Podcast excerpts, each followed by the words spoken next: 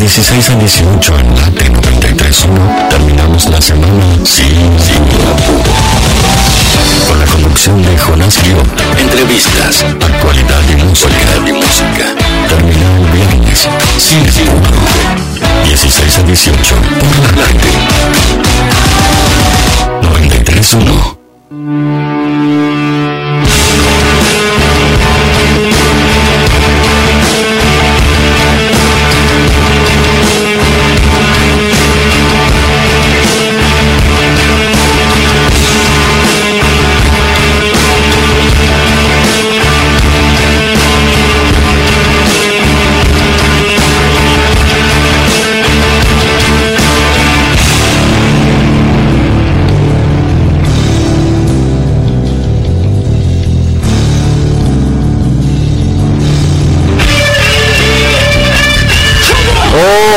bienvenidos, bienvenidas, ¿cómo les va? Nuevamente haciendo sin apuro hasta las 6 de la tarde en el aire de Radio Late, como cada viernes, en este caso un eh, viernes santo para celebrar la resurrección, una vez más, de este programa tan lindo que con equipo completo los va a estar acompañando ustedes del otro lado, con música, con cortes de audio, con novedades, con mucho deporte, alguna entrevista, quizás, quizás no, misterios también en esta jornada de viernes de la mano de Sole Cook en la operación técnica de Radio Late. Cristian Legnani presente una vez más en el estudio dando una gran, gran mano con sus famosos lavaditos que Licha Santangelo a mi lado tanto disfruta. ¿Cómo estás, Licha? ¿Cómo va? ¿Cómo extrañaba esos matienzos, esos lavaditos? Esos Matt Damon. Por supuesto, muy buena Matt Damon. En esta temperatura espectacular en la ciudad de Buenos Aires, arriba de los 23 grados y está muy agradable también el clima aquí en el estudio de Radio Late, que bueno, calentamos la garganta con estos matecitos del señor Cris Leñani. Vibra el estudio de la mano de este gran equipo para contarles que vamos a estar atravesando una tarde muy linda, al igual que el clima, como nos comentaba Licha, porque tenemos eh, muchas novedades musicales, vamos a hablar de varios temas, algunas recomendaciones, también algunas series, algún que otro documental, ¿por qué no? Y obviamente lanzamientos de música. Claro, hoy tengo una serie para recomendarles coreana. Mira, Atención con esto, no te coreana. tenía, no te ¿eh? tenía en, eh, en el under de las ficciones, Licha. Yo tampoco. Igualmente viene por el lado de una gran plataforma. Estás, estás eh, vibrando el Bafisi, ¿no? Que se viene de alguna, de alguna manera. Estoy a tiempo espectacular. Igual es una recomendación de mi madre. Bueno, ah, ok, pero vamos a llamar a ella. No, bueno, le mandamos un gran abrazo a Marta, Martita, como le dicen mis amigos. Bien, la número uno. La número uno correcto, siempre recomendando alguna cuestión para aportar aquí al aire de Sin Apuro. Buenísimo, en un rato nos vas a contar, entonces yo también voy a, voy a proponer un documental para mirar este fin de semana que me pareció interesante, Me encanta. para también celebrar las Pascuas. ¿Cómo te llevas con las Pascuas, Licha? Con la religión no me llevo muy bien, pero en el sentido no es que no, no, no tengo relación prácticamente. A ver, eh, he sido bautizado de chico.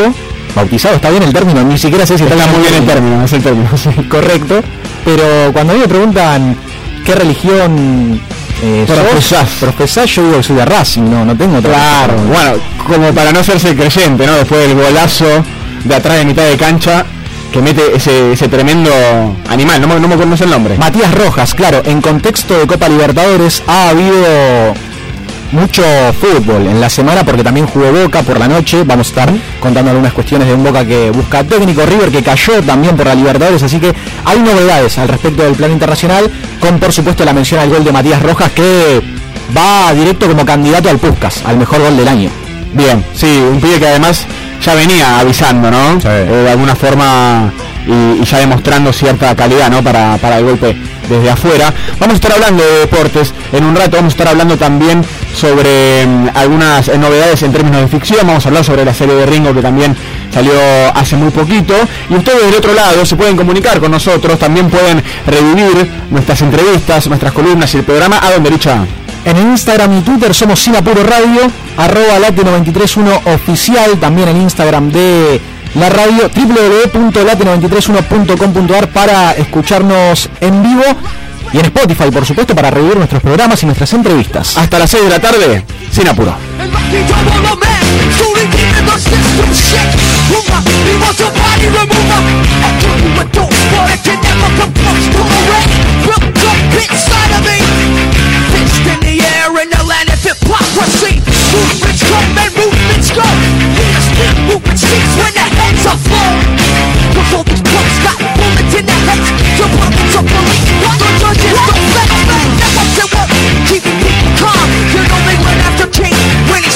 in Vietnam.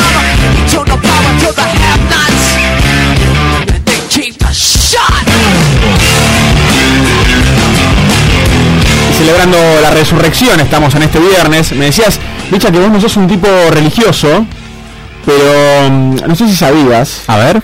¿A qué representa o por qué eh, existe el huevo de Pascua? Uy, me encantaría saberlo. El huevo de Pascua es para celebrar justamente la resurrección de Jesús y por eso el huevo. Como que se abre el huevo. Rena- claro, el, el huevo es símbolo del nacimiento. Ajá. Y es por eso, o sea, el conejo no pone huevos, pero el conejo te lo trae. Un dato no menor, un regalo, un pequeño regalo del el conductor Jonás que nos trajo a todos los integrantes de Sinapuro y también a Sole un huevito de Pascua muy chiquitito, ¿no?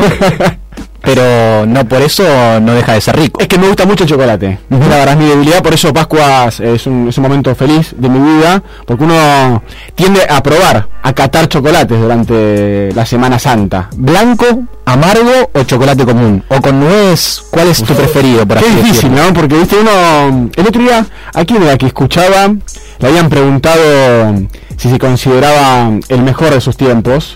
Eh, a Marlon Brando, una entrevista a Marlon Brando, gran actor, el padrino, etcétera. Eh, y le, preguntaban, y vale, le, le daban a entender si él se consideraba también o qué se sentía eh, ser considerado por mucha gente el mejor de sus tiempos, ¿no? Oh. Y él dijo, a mí me, me- me- se me complica eh, entender por qué en, en Norteamérica ponemos todo el tiempo esto de la comparación, ¿viste? De qué es mejor y qué es peor, y más, ¿viste? Messi Maradona, qué sé yo. Bueno, con el chocolate me pasa algo parecido. Es como que es difícil. Te voy a decir que el chocolate amargo me gusta mucho, el chocolate tradicional es el al que elijo siempre, Ok. y el chocolate blanco dicen que no es chocolate, pero a mí me encanta. A mí también me encanta. A mí también me encanta. De hecho, soy team blanco. Es que somos un equipo dulce, es un equipo dulce y como somos tan dulces te vamos a dar a vos del otro lado toda la información eh, relacionada al deporte de esta semana y obviamente con una sonrisa en su cara, ¿no? Sí, bueno, he estado por Chile, más precisamente en Concepción, porque jugó Racing, fue victoria del equipo de Fernando Gago. Ya enseguida, en unos minutitos, les voy a contar al respecto, porque vamos con lo más reciente, que tiene que Sí. ver con el Ceneice. Anoche jugó Boca. Boca que está en un momento complicado. Sí, bueno, Ah, no sé si complicado, pero está con idas y vueltas de respecto al, al entrenador. claro, al menos con incertidumbre de quién se hará cargo del primer equipo de Boca. Una cosa que es de, de gran responsabilidad, con muchas preguntas también alrededor de esta situación, de si Riquelme va a contratar a un entrenador que se pueda separar un poco de su imagen, porque la realidad marca que los últimos entrenadores de Boca han venido del riñón riquelmista, estamos hablando de Seba Bataglia y también del Negro Ibarra, entonces está por detrás de, de los entrenadores de Boca en el último tiempo que Riquelme ha tenido voz y voto hasta incluso para armar los equipos. Claro. Entonces, bueno, ya sus primeros dos entrenadores de su riñón, digamos que más allá de algún campeonato que han ganado, porque la realidad es que Boca es el bicampeón del fútbol argentino, uno con Bataglia y el otro con Ibarra, la gente quiere más, quiere un mejor rendimiento y la idea, según lo que han contado en el último tiempo de la dirigencia, de la directiva, Ceneice era traer al club un entrenador con mucha más espalda, que tal vez no esté tan relacionado directamente con la historia de Boca. El nombre que aparecía y que se imponía hasta incluso por el lado de los periodistas era el del Tata Martino. Pero el Tata le ha dicho que no a Boca, casi cuando todos ya lo daban como, como entrenador. Y la realidad es que ahora también hay incertidumbre al respecto de si el entrenador de Boca, el próximo entrenador, puede ser quien hoy es el técnico de Tigre y que anoche también ha disputado su partido por Copa Libertadores, que es Diego Martínez. Ahora, regresando a Boca, al interinato, hoy por hoy el entrenador es Mariano Ron, que ha tenido que asumir al cargo en el partido del torneo local ante Barraca Central. Boca ganó, salió, digamos, vivo, o por lo menos no, no fue parte de la trituradora del fin de semana, y ha disputado su partido de Copa Libertadores, el debut ante Monadas, ayer, con Romero, Figal, Roncaglia, Bruno Valdés Fabra, Paul Fernández, Varela Ramírez y arriba Langoni, Benedetto y Villa. Ese fue el 11 que armó Mariano Ron para esta situación en una, en una cancha difícil en Venezuela. No te digo que había altura como esa complicación que tuvo River con De Michelis, River que eh, cayó derrotado, pero ya un tanto más atrás en el tiempo. Pero viste que la Libertadores tiene esa particularidad que cada estadio, cada lugar que visitas tiene un condimento que probablemente el equipo no, no lo espere o no esté tan acostumbrado. Claro. Lo que se contaba de Venezuela es que había mucha humedad, hacía mucho calor y estaba muy pesado eh, para jugar. Bueno, es propio también de, la temperatura y del clima venezolano. De todas maneras, eso no fue impedimento para, para Boca de por lo menos intentar hacer pie. Un gran arranque del equipo con primeras ocasiones que generó el cuadro Ceneice con Fabra y con Villa. Hay una tajada muy interesante, o una serie de atajadas, mejor dicho, interesantes del arquero de Monadas, que mm, es de apellido Mosquera. Y Boca estaba, estaba ahí en el partido, tenía alguna desatención de todas maneras entre mm, uno de sus defensores, Valdés, y el arquero Sergio Romero, Chiquito Romero, que ha atajado en la selección argentina. De lo mejor de Boca, o por lo menos lo que ha vuelto a levantar el nivel, o al que vi un punto alto, ha sido nuevamente Villa. Sebastián Villa, eh, digo bien, sí, Sebastián Villa, ahora me, me entró la duda al respecto del primer nombre de Villa, pero sí es Sebastián, El eh, Seba. el Seba, que ha tenido un Sí, gran arranque, un gran arranque en una situación de partido, rompe, obviamente propio de sus características, el juego, sale con pelota dominada, cruza la mitad de cancha a mucha velocidad, promediando el primer tiempo y recibe una patada brutal de Basante, una patada brutal de Basante, un defensor venezolano, que el árbitro brasilero Sampaio advierte, pero simplemente le saca amarilla. No lo echa, yo creo que pudo haber sido roja, pudo haber sido expulsión y eso pudo haber cambiado el partido. Pero hablando de expulsiones, después sí aparece una tarjeta roja porque a Boca le expulsan a Valdés, uno de sus centrales, también por una infracción sobre Basante. Entonces muchos dicen, si lo hubiesen expulsado a Basante antes, a Valdés no le hubiese generado esta complicación para ser expulsado. Claro, todo el qué habría pasado, ¿no? Absolutamente. Bueno, anda a chequearlo. Boca que tiene cosas para corregir de todas maneras porque la expulsión también es propia de una desatención o de que no estaba bien engranada la defensa en ese momento para atacar la segunda pelota. Se va expulsado Valdés. Hay un dato también de que es la segunda expulsión que recibe este futbolista Bruno Valdés por parte del árbitro brasileño Sampaio. Después ya en el segundo tiempo Boca trató de, de acomodarse mejor, de cuidar el resultado. Benedetto tuvo un remate muy destacado que pegó en el palo. Y también te digo que a los 65 minutos más o menos del partido, Boca percibía que hasta le podía ganar. Aún estando con uno menos, no pudo conseguir el tanto que le ha dado el triunfo. Tuvo dos ocasiones claras con Paul Fernández y también una con Figal, eh, que no, no llegó a conectar. Moradas bastante limitado. Y para concretar un poco lo que ha sido la noche Ceneice, sufrió la expulsión al minuto 85 de juego Roncaglia.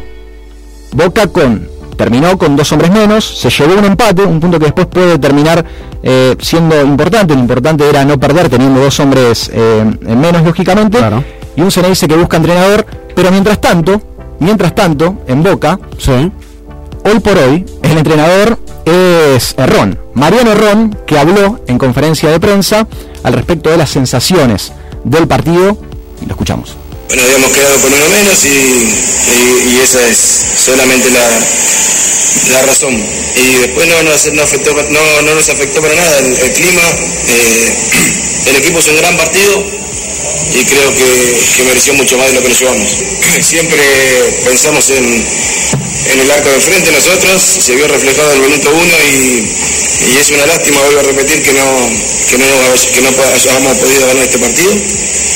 Así que nada, yo quiero felicitar a mis jugadores porque hicieron un, gran partido, un gran esfuerzo y, bueno, a veces pasan estas cosas. Se hace todo el desgaste para ganar el partido y no se puede. Hablando de Boca, justamente de quién podría reemplazar al equipo, en realidad a Errón, quién podría ser el entrenador. Bueno, anoche jugó Tigre ante Sao Paulo y hoy por hoy la novedad sobre Diego Martínez, el entrenador, es que estuvo hablando en conferencia de prensa post partido, lo que fue derrota del cuadro matador ante el Sao Paulo, y llamó la atención porque yo contaba que muchos lo dan como el próximo técnico de como el próximo técnico de Boca, que incluso algunos eh, se atrevió a decir que asume entre semana, en la próxima semana, pero claro, Diego Martínez se sentó en conferencia de prensa y dijo de esta manera que él piensa en Tigre. La verdad que quizás no sea lo ideal, el horario que nos toca jugar y competir y, el poco descanso, pero, pero después también se hace un poco más largo al, próximo partido, así que no, no, no, no es lo que uno entiende como ideal, sobre todo por el viaje, pero lo trataremos de compensar en, en- en los días de descanso que tengamos posterior. un Diego Martínez pensando en los próximos partidos de Tigre. Ahora el fin de semana hay juego por el torneo local, lo que claro lo aleja de, Boca o que por lo menos del presente inmediato. Eh, algunos hablan de que Riquelme tiene un tapado como entrenador, una figura internacional de renombre que eh, no, no, la estaría hoy por hoy encontrando o que no estaría trascendiendo. Y cierro el tema Copa Libertadores para después sí, más adelante, pensar un poco en el torneo local con el gran triunfo de Racing que nosotros mencionábamos, la academia que le ganó 2 a 0 a Arias Pichud, Sigali Insúa Rojas, Moreno, Avilés, Oroz, Rojas, Guerrero y Auche, el equipo de Fernando Gago en Concepción, había que ganar. Tiene una racha muy interesante, Fernando Gago, que tiene que ver con que en los últimos 23 partidos Racing ganó 17 veces. Ah, bueno. O sea, 17 triunfos de 23 partidos. Es una racha eh, impresionante en cuanto a los números. Abrió el partido el hombre del momento, Matías Rojas, con un golazo que anticipábamos puede ir directo a los premios Puskas. En Racing hay incertidumbre sobre si va a continuar o no en junio. Hay quienes dicen y la información también cuenta que no renovaría contrato, que sería libre, lo que para Racing significa una gran pérdida, no solo desde lo futbolístico, sino también desde lo económico.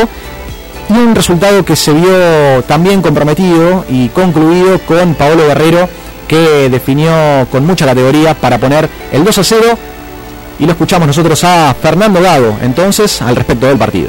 Creo que el análisis del partido fue lo que, lo que planeamos, lo que intentábamos hacer, de tener la posibilidad de cambiar una línea de 3 a una línea de 4 en determinados momentos del partido, encontrar los, las, transiciones, porque sabíamos que era un equipo que iba a posicionar gente por delante de la línea del balón y a partir de eso nosotros tratar de generar esos espacios. En el primer tiempo lo hicimos bien, en el segundo también lo encontrábamos esos espacios. Después, después obviamente que, al tener... Eh, las situaciones para atacar se hizo un poco más directo de, lo que por ahí pretendíamos, de tener un poco más de, juego, de tener un poco más de circulación, para no desgastarnos tanto en, cada transición y no sufrir. Ellos ya habían cortado el partido y nosotros tuvimos tres o cuatro situaciones claras de gol.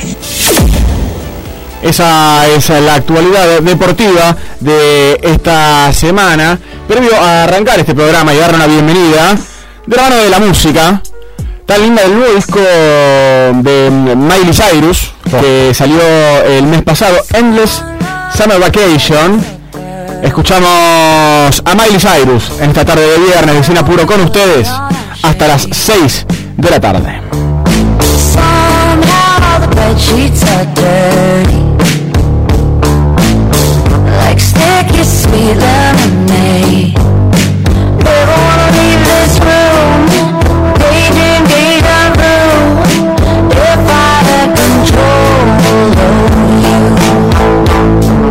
Could stay like this forever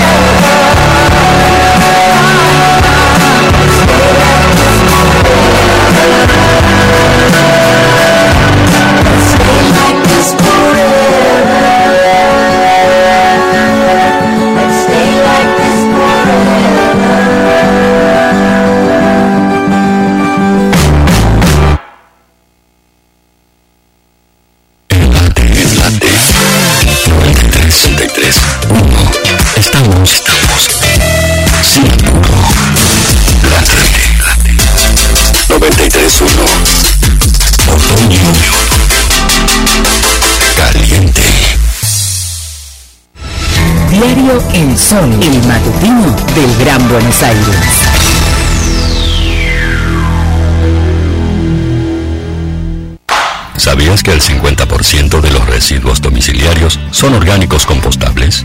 SEAMSE es la principal productora de compost de Argentina y lo hace a partir de los residuos. Entérate más en www.seamse.gov.ar y en sus redes sociales. SEAMSE, Ingeniería Ambiental.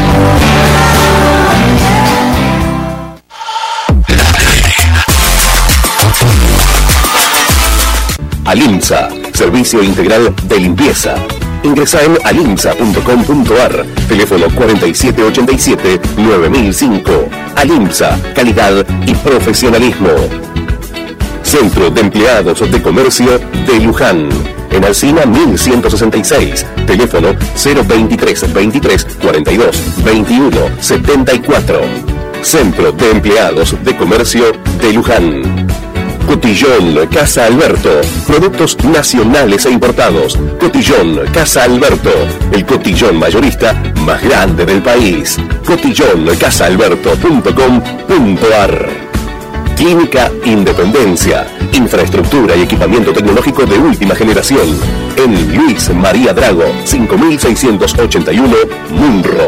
Clínica Independencia. Sindicato de Empleados de Comercio de San Antonio de Areco. En Arellano y Ascuénaga. Con teléfono 023 26 45 42 84.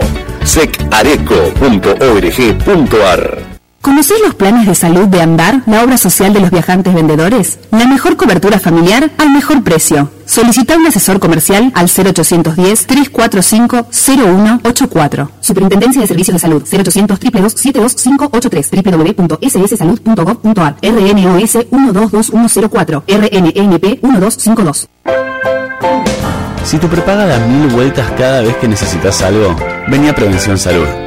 Sumate y descubrí otro tipo de prepaga. Prevención Salud de Sancor Seguros. La medicina prepaga que se adapta a vos. Superintendencia de Servicios de Salud. 0800 222 Salud. www.cssalud.gov.ar. Número de inscripción RNMP 1679.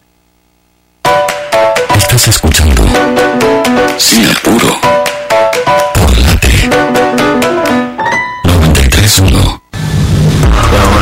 Es una nivel de una Tradicional y locura Conjunto de puma Que espera la pluma alguna Ya lo voy a caer bajando a lo que subo Hoy me estima de cruz al día Lo mantengo con altura Manteniendo la postura Por más que quieran romper mi estructura. Me incomoda cuando fanatula Lo mío es música no farantula Ese poli me sintió la bardula El que más te invito paso la cuna No soy matón limpio mi carátula Y vos tampoco no seas caratura Yo le caí en conjuntado Bien perfumado Todo el show.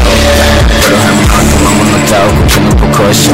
Y creo que la pasamos ocupado Porque después como me A los que me levanté pa Con esto ¿Vos quién sos? Cuando de lo que es tan picado Líricamente doy un puff puff Cuando de esto sin tenerlo Después le tienes que traer un puff Esta vaina es tan fucking buscada Como un life va buscar un rap. Ocho yo nunca compro una rap Si me la ganan fácil de raps Quiero mi loot, mi paz Give me the loot, the cash. Quiero que cabrón todo el staff Vine a romperle toda motherfucker. Me fuso con niggas Porque me caen de party. Fuso bien slapa Son originales de una Fuso un nivel de una Tradicional y locura Conjunto de puma Que espera 26 minutos pasados de las 4 de la tarde, escuchamos de una, de Brapis, uno de los lanzamientos más recientes de estos días. Y lo digo y lo traigo a colación porque Licha a mi lado, Santangelo, encargado de mm, descargar las, los últimos lanzamientos musicales esta semana, trajo algunas novedades interesantes y mm, entre ellas una que incluye el turreo urbano. Ahora lo que vamos a estar escuchando en un rato, ¿no, Licha? Sí, en un ratito, porque no quiero ponerlo mejor ya de arranque nomás, lo vamos a Vamos a dejar lo último, para ¿no? el final, en un ratito nomás, ¿no? Pero hablando y escuchando algo de, de Brapis, también un género muy parecido es el de Kazu, que ha presentado lo nuevo junto a Young Miko. Ya te voy a contar de quién se trata exactamente, porque vos decís Young Miko, bueno, pero contame algo más. Y así nomás me suena artista de afuera. Correcto, es una artista, en realidad es una artista, una, una chica, porque vos decís Young Miko, el joven Miko sería. Claro. Bueno, pero en realidad es María Victoria Ramírez, que se ha vuelto popular en las redes sociales o en realidad en el mundo de la música en pandemia, porque comenzó a grabar desde su habitación y a viralizarse su trabajo mediante el stream, mediante el streaming. Mirá. Y tuvo un momento muy importante en su carrera. Bueno, María Becerra también de alguna forma arrancó así. Justin Bieber también. Claro. No hacía streaming, pero hacía los videos para sus familiares que estaban lejos de Canadá eh, o de la ciudad en la que él se encontraba y, y así es como se hizo conocido. Es de Puerto Rico, tiene 24 años y la escuchamos en esta oportunidad junto a otra grande, junto a Kazu, haciendo brinca. Quiero que también le canten portugués. Me siento un ala, me siento Luis Miguel. Con esta rolita ponte al revés y brinca, mami, como si esto fuese un putero. Furtiva, fugitiva, nena mala posesiva. Le dediqué la de diva, aunque suele ser la viva. Nena gangster, siempre coge con maleante. Sabe que no le conviene y ahora le gustan los cantantes. Brinca, brinca, brinca, brinca, aunque simule sé que tú Me gusta para Pascuas, brinca, ¿eh? Y claro, Queda bien. Ah, qué grande, ¿eh? Queda Muy bien, queda bien. Muy bien. También queda muy bien, y esto se ha dado cuenta, ni más ni menos que Bad Bunny, que María Victoria Ramírez, Hablando de Pascua también. es esto es una locura, ¿eh? Hay que cerrar todo, nos tenemos que ir ya. En este momento hay que dejar el estudio, hay que cerrar todo. Pero te contaba que justamente el conejo malo, Bad Bunny, advirtió que Young Miko era una joven talentosa y la invitó a subir al escenario en uno de sus shows hace unos años, también hace unos añitos, creo que post pandemia. La trató bien porque hace poco Bad- el Bad Bunny, como dice él, le revolvió el celular a una fan. En el medio de un show, no sé si, si se acuerdan, se subió, perdón, la subió a ella al escenario. Él le hizo como una especie de lap dance, una especie de baile sensual mientras le, le cantaba, que es el, el sueño de muchas. Polémico igual. Y, y ella es como que sacó el celular, viste, viste que ahora mm, es, es costumbre. En vez de, estar ahí, sacás el celular, lo filmás. Y a Bad no le gustó nada. Agarró el celular, se lo revolvió. No. Chau, chau celu. No sé qué habrá pasado con el celular. Bueno, no creo que haya sucedido esto con Young Miko. ¿Por qué la invitó? Porque a Bad le llamó mucho la atención lo lindo que sonaba esta joven de Puerto Rico haciendo Riri en uno de sus últimos álbumes de julio de 2022 del álbum Trap Kitty. Esto es Riri. Dame contacto, te digo mi diabla Sabe lo que hace, ahorita me habla Le toco su cuerpo, eso es lo que ella habla Y prende la webcam cuando está en su cama Bebecita, tú solo indicas Un corazón emoji, yo sé qué significa. Ella se va viral en Haití cuando publica. Me dijo que su caption siempre me lo dedica. Ella usando la pared siempre está on given time. Ah, Cuando llama a la calle la baby no da decline. Para ver su contenido tienes que pagar el prime. Carita de revista y la ropa de design. Yo le enseño how to doggy All my bitches bad, all my bitches yummy. La baby trabaja, she's all about money Sabe que está rico, ya sabe que una mami. Dame contacto, te digo mi diabla Sabe lo que hace, ahorita me habla Le toco su cuerpo, eso es lo que ella habla Y prende la webcam cuando está en su cama Dame contacto Todo el equipo de Sinapuro bailando al ritmo del trap a su manera, ¿no? Algunos mueven la cabeza, otros mueven los brazos, otros saltan. Es un quilombo esto. Hablando de conejos, se salta mucho. Muy buena recomendación, ¿eh? me gustó mucho Young Miko, ¿eh? Riri se llama este tema. Habrá que seguirla. Habrá que seguirla. Yo la estoy siguiendo. A ver. Young Miko, Following. Y ya mismo averiguar sobre algún recital o concierto en la República Argentina. Y estaría interesante, la verdad. Se vienen algunos conciertos, Licha, ¿no? En estos días. Sí, si queremos vamos para el lado del rock, ¿no? Cambiamos de género, cambiamos de frente. Pero obvio, esto es un programa que le gusta, es abierto al cambio. Está espectacular y así debe ser, porque les voy a contar que algo me tiene muy manija. Dime. Para la próxima semana. Dime, por favor. Porque el jueves, si no me equivoco, es 13 de abril. Jueves 13. Recordad que para mí las fechas, no, no soy el más preciso con las fechas, ¿no? Es cierto. Pero la cuestión es que si la agenda no me falla, el jueves 13 tendré que, Es 13, es 13, tranqui. Hoy es 7. tendré que atestiguarme en el Luna Park, ni más ni menos, tengo cita, tengo velada en el Luna Park, no de boxeo, no boxística, pero sí para ver a los Caballeros de la Quema. ¡Qué buena banda! Que regresan los Caballeros de la Quema, encabezados por Iván Noble. Si le tengo que hacer alguna crítica o algún reproche es que no tienen algo nuevo para presentar. Claro, no hay disco nuevo. Correcto. Pero yo la verdad, Avanti Morocha, ¿qué querés que te diga? Se trata todo absolutamente de clásicos, como este clasicazo que es Oxidado, del álbum La Paciencia de la Araña, julio 1998.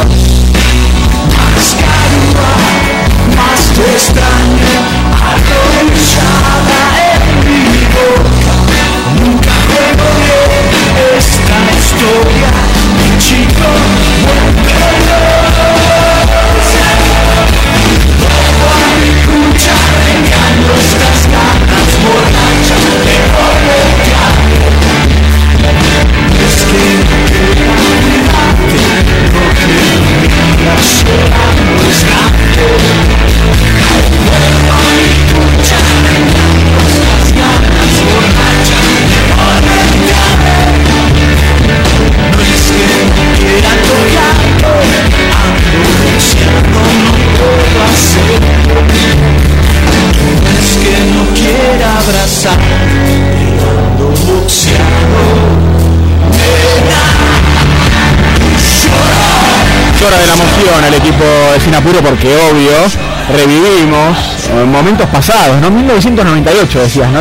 Sí, del álbum La Paciencia de la Claro. Que ha sido uno de los que realmente eh, lanzaron o terminaron de, de lanzar, de posicionar, mejor dicho, a los caballeros en aquel entonces. Es cierto que se tomaron un tiempo de separación. Tiempo largo, ¿no? Sí, de alejamiento. Como, dicen, necesitamos un tiempito, ¿viste? Sí. El tiempito se transforma Claro. Comenzó a caminar Iván Noble como solista. Claro. Con temas que tal vez no eran tan rockeros, sino más bien más melosos. He ido a verlo a, a Iván en alguna sala Citanush, por ejemplo. Lo cual es natural, ¿no? ¿Viste? Muchas veces se le, se le exige al, al rockero que siga siendo ese joven rebelde de 21 años, ¿viste? Pero ya está, hermano. Eso es lo que fue. Digo, eh, podemos pensar en Ciro, por ejemplo, ¿no? También, en, el recorrido de su carrera. Bueno, muchos otros artistas también. Claro, Iván aprovechó, lanzó muchos discos, solistas, eh, melosos también, como contaba, y creo que regresan a tiempo. Ya han tocado juntos los caballeros en algún concierto en La Plata, en algún festival, así, una, una cuestión de- del momento, un regreso momentáneo para darse el gusto, por así decirlo, pero se ve que volvieron a pegar onda, volvieron a pegar relación, hicieron un microestadio en Argentinos Juniors, también, previo a la pandemia, y esta vez van por todo, van en serio, regresan, reitero, al Luna Park 13 de abril. Y hablando de hermosas bandas, de, de grandes bandas, recomiendo también que estén atentos, porque el 14 de abril en el Teatro Roxy estará presentándose Ella es tan cargosa. Qué nombre, ¿no? De la banda, Ella es tan cargosa. Parece un nombre indie, ¿viste? Tipo, él mató un policía motorizado, eh, las ligas menores. Hay muy buenos nombres de bandas, ¿eh? Y sí, nombre de banda indie, es un concepto, ¿viste? Es un lindo tópico para hablar. Sí, podríamos hacer unas propuestas, ¿no? De nombres de banda indie después. A ver, pensad que un... ¿Cómo se llama este tema? Esto es Ni siquiera entre tus brazos, también es un clasicazo, un temón de septiembre del 2007. Los muchachos no se mataron tanto en septiembre de 2007 para definir el nombre de ese álbum, porque se llama Ella es tan cargosa, al igual que ellos. Y así suena.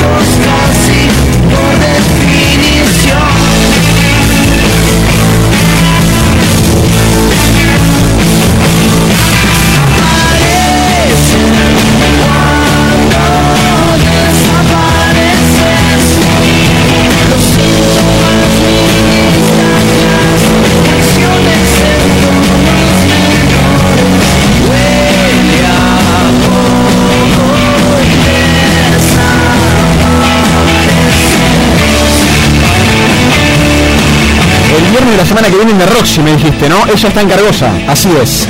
Reiteramos, ¿no? Porque tenés el 13 de abril, Caballeros de la Quema en el Luna Park. El 14 de abril, en el Teatro Roxy, ella está en Cargosa. Y hablando de clasicazos, te voy a proponer algo también para el 15 de abril. Si no puedes, el 13 ni el 14, el 15 tenés una cita con los tipitos en el auditorio de Belgrano. Lo que suena en este momento es brujería. El tema del Papu Gómez. Un tema que se puede tocar también, ¿no? Vos estás al tanto de lo que pasa con el Papu, ¿no? Lo había escuchado, sí, sí. Estamos al tanto de esa situación. Eh, vos más al tanto que yo, seguramente. Yo lo tengo chequeadísimo. Que me tengo- preocupa, cosa que me preocupa mucho. Yo tengo una imagen del Papu Gómez con una fuente gigante, un líquido, y él está con un palo amasando toda la fuente como si estuviera y va poniendo pelos y está poniendo cosas. Y bueno, está en este momento subiendo el volumen de la radio de Sin Apuro, el Papu celebrando brujería de los tipitos, los tipitos que se presentan en el auditorio del verano, decíamos el 15 de abril. Esto es del álbum Armando Camaleón de agosto del 2004. ¿Qué más?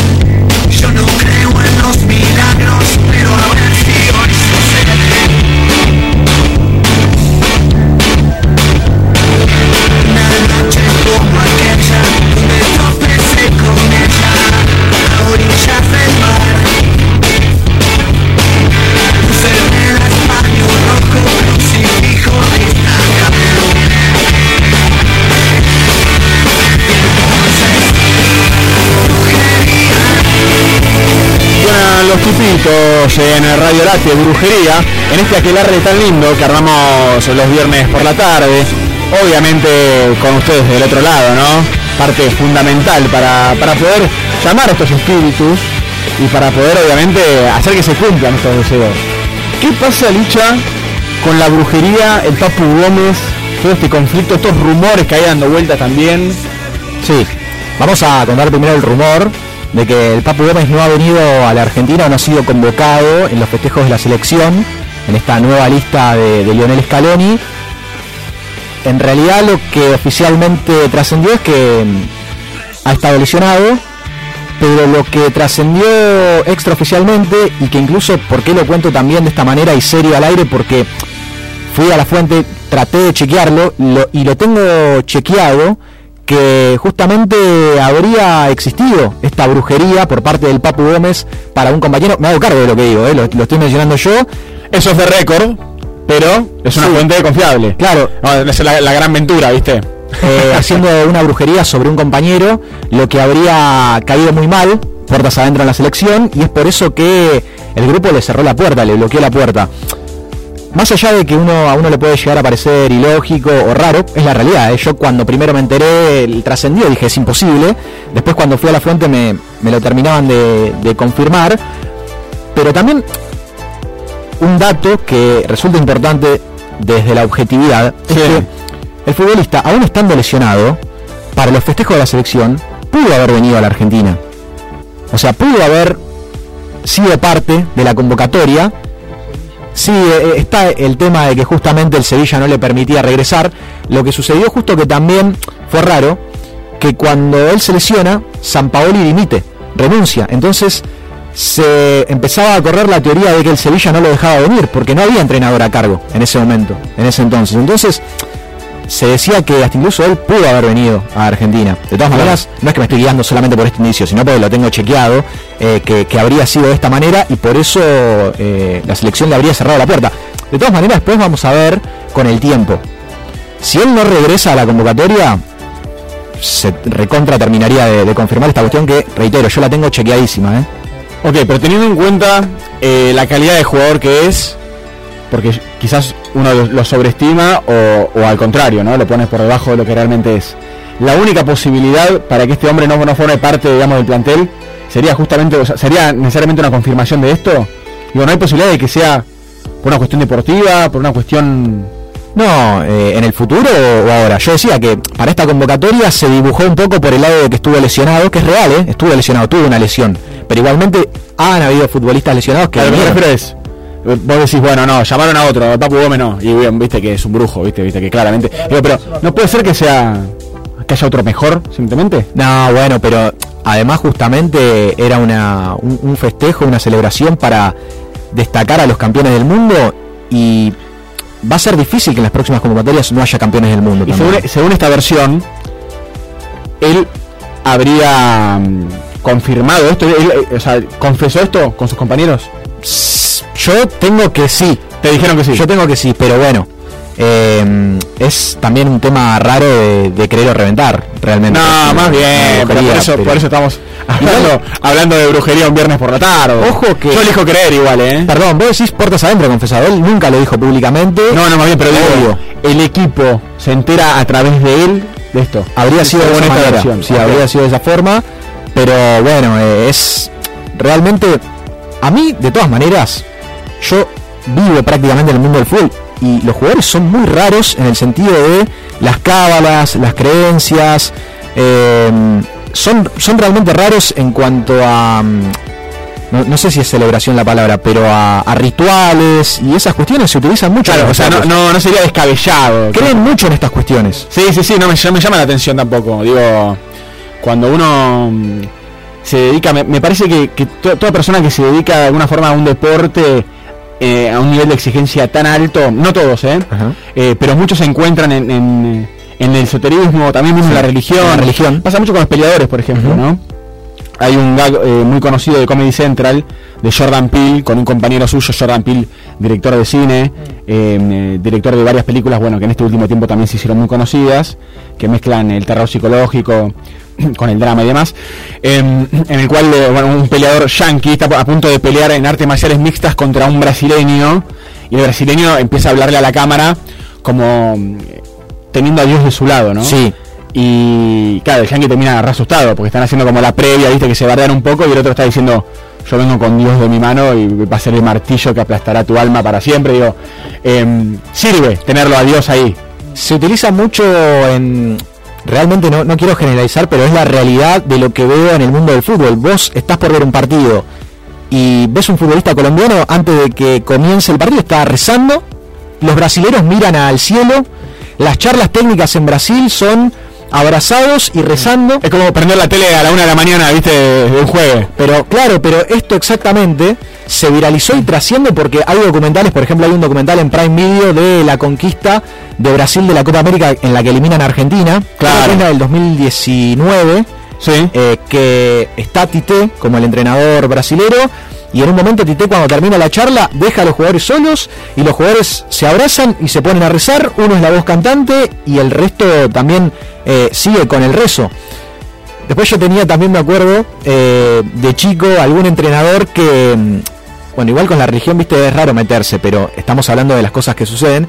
Se utiliza mucho la Virgen también en los vestuarios. Todos los vestuarios tienen una Virgen en el fútbol, en el mundo del fútbol, ya sea o un pequeño, no sé si santuario es la palabra, pero o un Sí, sí, pequeño lugar donde hay una Virgen colocada. Algunos rezan. eh, yo muchas veces de la ignorancia absoluta, reitero, soy un ignorante en cuanto a religión, abrimos el programa yo hablando de, de eso y, y siendo sincero, decía, para, va a ser una barbaridad lo que voy a decir, pero decía, ¿para qué tienen a la Virgen o le dan tanto importancia si la Virgen no cabecea? No mete los goles la Virgen, ¿viste? Pensaba yo. Pero bueno, es el respeto de cada uno de que muchos decían, yo le rezo porque siento que no me lesiono, que a través de, de ella tengo la fuerza de, vos decías la fuerza de Dios, ¿no? En, en ese combate Sí. que estabas viendo, pero ellos decían, tengo la fuerza de mi lado que me va a evitar lesiones, que me va a llevar por la tranquilidad. Y bueno, es respetable, lógicamente, todo. Más bien, más bien, sí, bueno, eso de hablas de la compañía y, y también sentirse... No es poca cosa sentirse acompañado. No, y es por eso también que nosotros los acompañamos a ustedes del Obvio. otro lado hasta las 6 de la tarde, escuchando música también y obviamente metiéndonos en algunos paréntesis esotéricos. Me gustó esto, ¿eh? De, mm, ¿Qué tema, eh? Quiero hacer más esto de hablar de, de fútbol por fuera del fútbol. Eh, brujería Papu Gómez, no sé, tal Me gusta, me gusta esto. Estoy pensando ya temas para el próximo programa. Lo que estamos escuchando ahora no es ninguna bruja, es Emilia Mernes con eh, su último lanzamiento. Me gusta mucho lo que hace Emilia, ¿eh? Eh, me hace acordar mucho a las popstars de los 90, ¿viste? Del principio de los 2000. Esto me gusta mucho. Pensé, perdón, pensé que te gustaba el título también de la canción. Me gusta también. ¿A vos te gusta? A mí no me gusta. El Jagger, a mí no me gusta. Pero volvemos a ver nuestra cosa se pone danger Siempre sentimos que el tiempo no es suficiente Parece que quedan cosas pendientes un delito no me importa que me cierren Lo que tengo de bueno lo tengo de mala I'm a bad bitch, estoy volando sin alas Hay un par que tienen ganas de tener mi cara Pero me pagan por esto si no juro que se lo prestaba Estoy concentrada, estoy enfocada Con la mente con las cosas claras Porque pasa como un amor, tienen cosas raras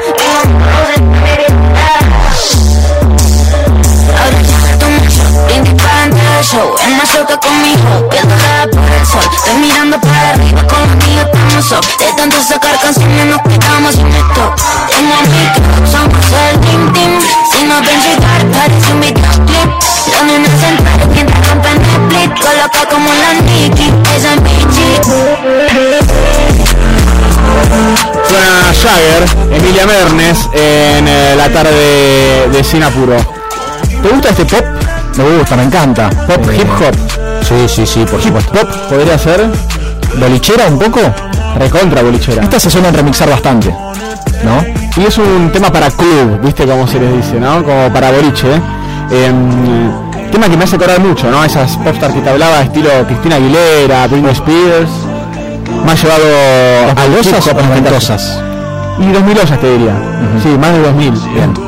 90 sería un pago más clásico, ¿viste? Acá ya como mezcla de hip hop tipo Gwen Stefani. Bien. ¿Ubicás? Sí, sí, sí, obvio. Si te acordás de... mm, ¿Cómo se llamaba el, el, eh, el grupo de Gwen Stefani? No Doubt. Ahí está, No Doubt. Vamos a preparar algo. Eso tenías dudas de Para en un ratito sí, pero me viene, ¿viste? Cada tanto, cada tanto me llegan. Otro de los lanzamientos de esta semana, ya que hablamos de 2000, un tema de David Guetta separaste. Sí, es verdad. eh, quiero compartir con ustedes lo nuevo de David Guetta, que en realidad es lo nuevo, actualizado, remixado, ya que hablábamos de remix, haciendo la famosa canción Baby Don't Hurt Me junto a Anne Marie y Cole Leroy, el nuevo lanzamiento del 6 de abril, recién, recién el estreno de David Guetta.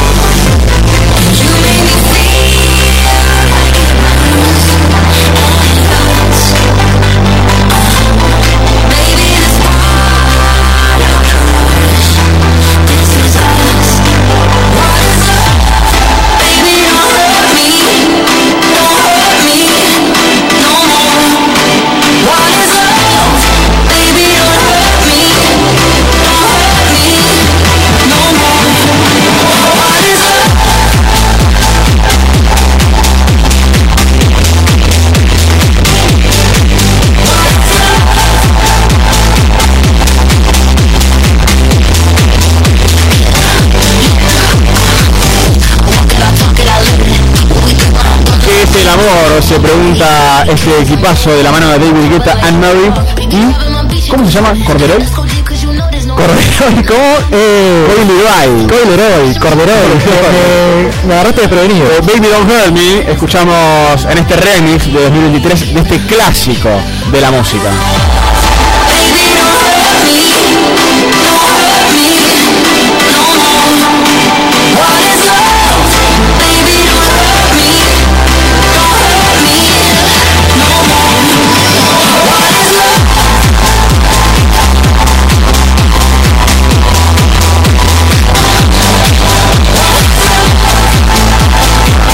Homenajeamos a Hathaway de la mano de Sole Cook también en este equipazo moviendo la cabeza, viviendo la mitad del fin de semana, no el comienzo, para nosotros quizás el comienzo, de mm, esta jornada festiva y de Pascuas de la mano de algunos lanzamientos nuevos musicales, algunos argentinos, algunos internacionales, otros alemanes, se podría decir, si tenemos en cuenta lo último de Litkila junto al CRO y Alemán.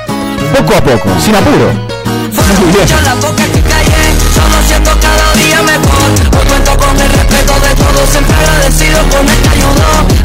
Me decía, no confíes solo entendió.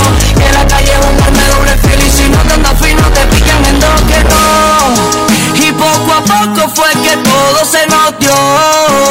Nada fue fácil, yo también empecé desde cero. Nunca puse pero, antes estaba en cero y ahora en el millón. Por estar corriendo detrás del dinero, siempre duermo poco y soy un soñador. Ahora que todos los sueños se cumplieron, compro lo que quiero y tengo de Ahora que por fin pude salir adelante, unos se alegraron y otros le dolió. Y poco a poco fue que todo se nos dio. Nada fue fácil, yo también empecé desde cero. Y así suena, y así suena el lobby pa. CRO, alemán. Así nomás, compa. LIT. Siendo los finos, homie. No voy a escuchar consejos de gente que en la vida nunca le nada. En mi sistema no quiere nadie sabe cómo es la que Sentado en un porche mirando pa'l cielo pensé Litkila suena en eh, Sinapuro en su colaboración junto a Alemán y CRO poco a poco. Qué bien CRO, ¿eh? Cómo viene lanzando hits. Escuchábamos la semana pasada a Harakiri, o la anterior, junto a Duki. Me comentaba Licha que hay una noticia de último momento relacionada al mundo del fútbol. No tiene nada que ver con las brujerías. No, imaginar. No, pero hemos mencionado cuestiones de fútbol brasilero. La novedad de último momento cuenta, y ya lo confirmamos, que Eduardo Coudet presentó la renuncia de Atlético Mineiro. Justo hablábamos de poco a poco este tema que está sonando. Y hace muy poquito Mineiro asumió, perdón, Coudet asumió en Mineiro. Hace muy poquito tiempo. Creo que solamente dirigió a Mineiro en los partidos de Estadual. No llegó a dirigir el Brasileirado. Había hecho su debut en Copa Libertadores, el Mineiro que perdió ante mm, un equipo paraguayo, si no me equivoco fue Cerro, no, no fue Cerro Porteño, ya te voy a decir exactamente ante quién perdió, pero fue derrota en el estadio del Mineiro y los hinchas fueron al vestuario a agredirlo, le revolvieron vasos de cerveza, ahí está, perdió con Libertad de Paraguay. Le Bueno, revolvieron- todo lo que te puedan revolear un vaso de birra, va bien, qué sé yo. ¿Es normal que me tiren cerveza con 10 partidos ganados de 15 y con una final por jugar el domingo? Hoy me ha tocado vivir cosas que nunca viví. ¿De verdad está aconteciendo esto? No lo entiendo. De verdad no lo entiendo. Es lo que declaró en conferencia de prensa y recién presentó la renuncia.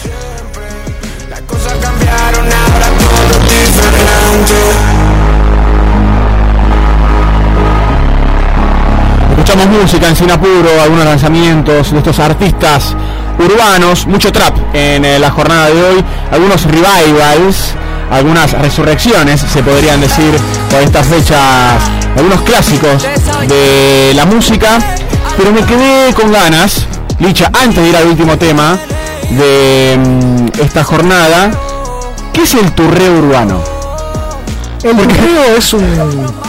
¿Qué es el turreo urbano? Definición, defina turreo urbano. Concepto, principios, características, desarrolle.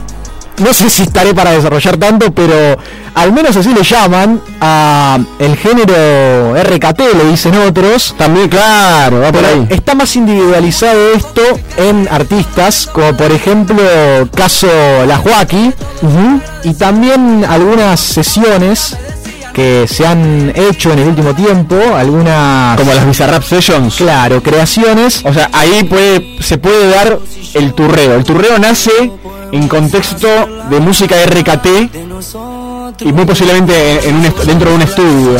Claro. Es turreo, por ejemplo. Sí, van a notarlo claramente porque estamos hablando de Callejero Fino junto a la Joaquín y Lola Índigo remixando MA. Difícil y yo espero su mensaje Pero ella no conoce a este personaje Yo no soy de esos que patean de traje Pero soy de los que te lo hacen salvaje Ella Melissa me tiene los MA Y yo arriba mío le quiero poner a menear Es que es mi Lucifer y yo soy Satanás Te invito a un infierno está portando mal, eres castigada Te en el hasta Cuando sales de luna es endemoniada Que soy su malvada y mi malvada Te está mal, castigada Te en el hasta Cuando sales de luna es endemoniada Que soy su malvada y mi malvada mejor de lo que imaginé.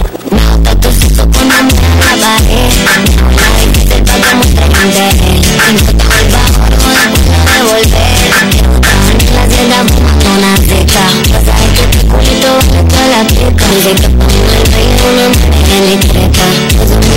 como me siento completa vos sos mi recheto Nene, juguemos a la parejita Todo lo que yo necesito Ando como loca por tu carita Yo no soy tu amiguita Me estoy portando Turreo urbano suena en el aire de Radio Late. Escuchamos a la Joaquín, una colaboración junto a Lola Índigo y a Callejero Fino, otro de los representantes, sin lugar a dudas, de lo que es el RKT, Turreo Fino. Sí, se puede decir que también una característica en esta consigna de examen final que nosotros mencionábamos de, de fina o características del turreo, una característica es el lenguaje sucio, ¿no? Sí, más bien, es obsceno. Claro. Ante todo, el turreo es obsceno. No sé si radial. Me escucha solo en su gusta siempre me Nos gustó mucho el turreo de este equipo, ¿eh? Una mezcla de cumbia con el reggaetón, básicamente, con el bombo ahí sonando fuerte, bien, bien bolichero.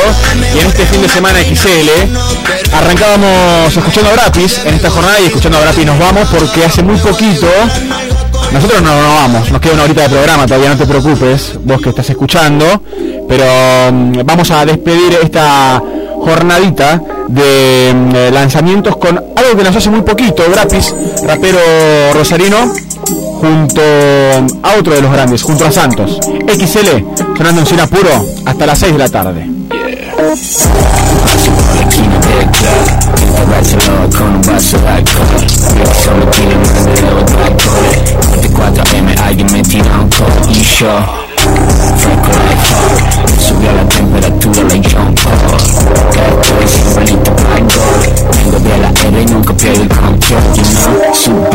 Tsunami junto a me. Un six pack with him, Shaq Danny Yo prometo que mi baby. Body, my money. Que no vuelva a la mami Que me siga tiroteo, que le piloteo Yo no invento pelea, mío yo lo creo entre el fantameo y el fanfarroneo A la mayoría no le da ni para los fideos You should be the homie with me baby. Ya no quiere saber nada con su ex-man After Office cambio el outfit a Ray Excel Y mi sillón sube un Bully X Ya se quedó la Gil se autoconvence Hasta que de visitante lo dejen como un proxy competencia se cree que es Messi Santo, Rapo, OBX Low life, flow high Living upside worldwide, low life, flow high. CBA worldwide, low life, flow high. Living upside worldwide, cold. Barro con los dosis Voy al barrio pa' buscar mi dosis. Sabe par y todo me conoce.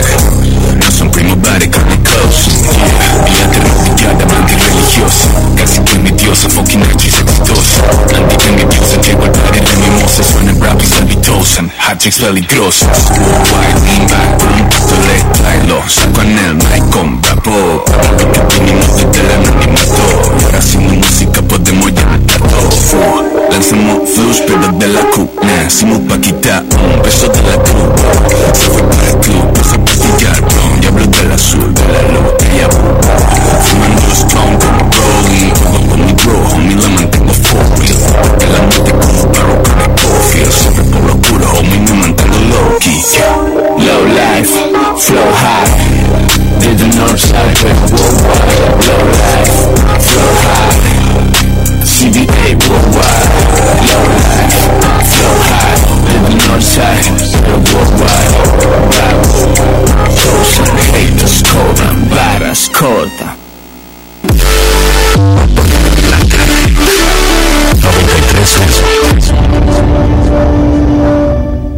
Adherite a Ingresos Brutos Simplificado y en un pago fijo mensual cumplí con el monotributo y en impuesto a los ingresos brutos. Simplificate. Más beneficios. Menos trámites. ARBA, Agencia de Recaudación de la Provincia de Buenos Aires.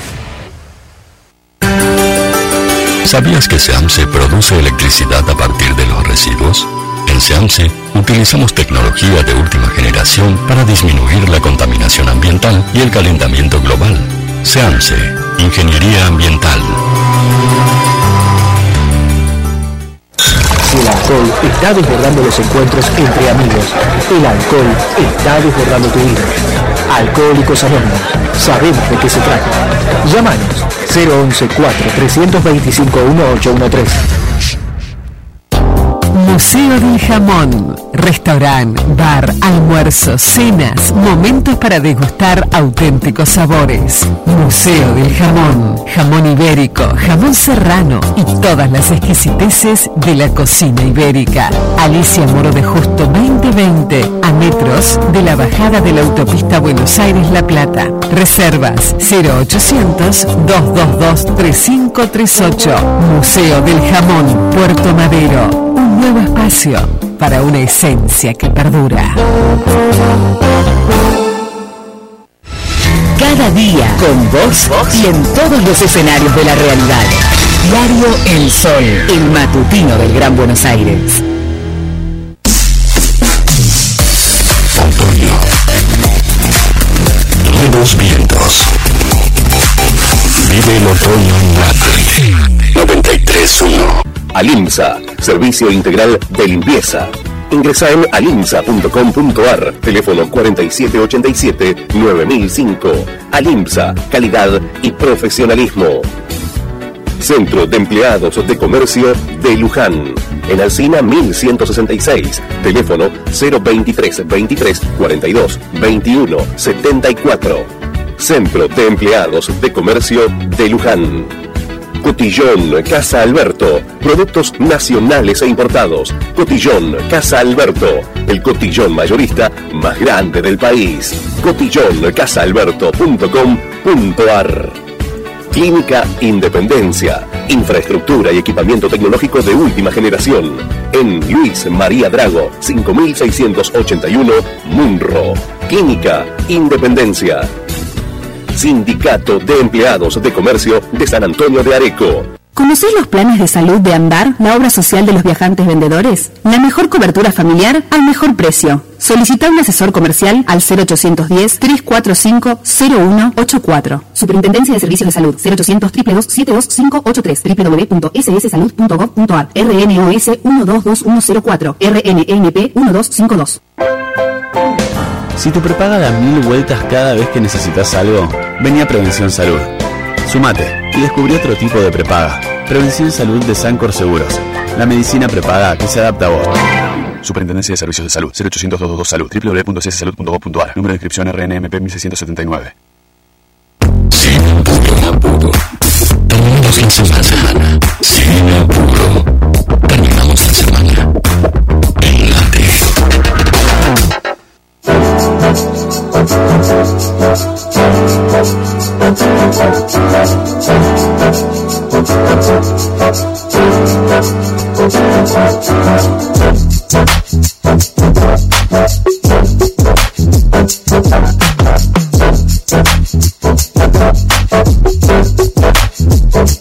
Tell you what I like, I'ma tell you how I love it Morning after late nights laying undercover I'ma tell you not to go, can I keep you for a moment? Then you tell me that you wouldn't leave me even if you wanted? I think I love you more when the day is new. I how the sun comes in and it lay on you. Fall asleep and when I'm just awake with you.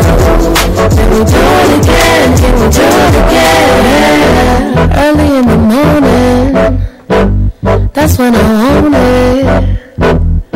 Can we lay here instead? Stay here instead. I'll be your breakfast in bed. I really need this me and you time. I want it more before the noontime. So don't make me give up. However long we have this ain't enough.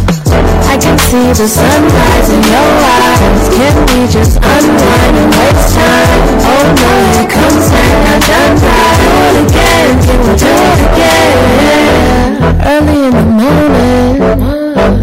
That's when I want it. Can we lay here instead? Stay here instead. I'll be your breakfast in bed. 5 y 8 minutos en eh, todo el país. Escuchamos música eh, en eh, Sin Apuro. Y mm, Elicha, me comentabas recién que mm, estás viendo una serie. Sí, estoy viendo una serie. Aproveché el vuelo de Santiago de Chile a Concepción. Y te diría que la previa, ¿no? En el preembarque, aproveché para mm, espiar algunas cuestiones que me habían recomendado. Yo hablaba recién de, de algo que me había eh, dicho mi madre, de una serie coreana que ya voy a contar. Pero también miré una recomendación de mi, de mi padre, de Eduardo, de Edu, que tiene que ver, obviamente, con Ringo Bonavena. Y me gustó muchísimo, me gustó muchísimo la nueva serie. Hablamos de Ringo, Gloria y Muerte. Exactamente, así se denomina, está en Star Plus.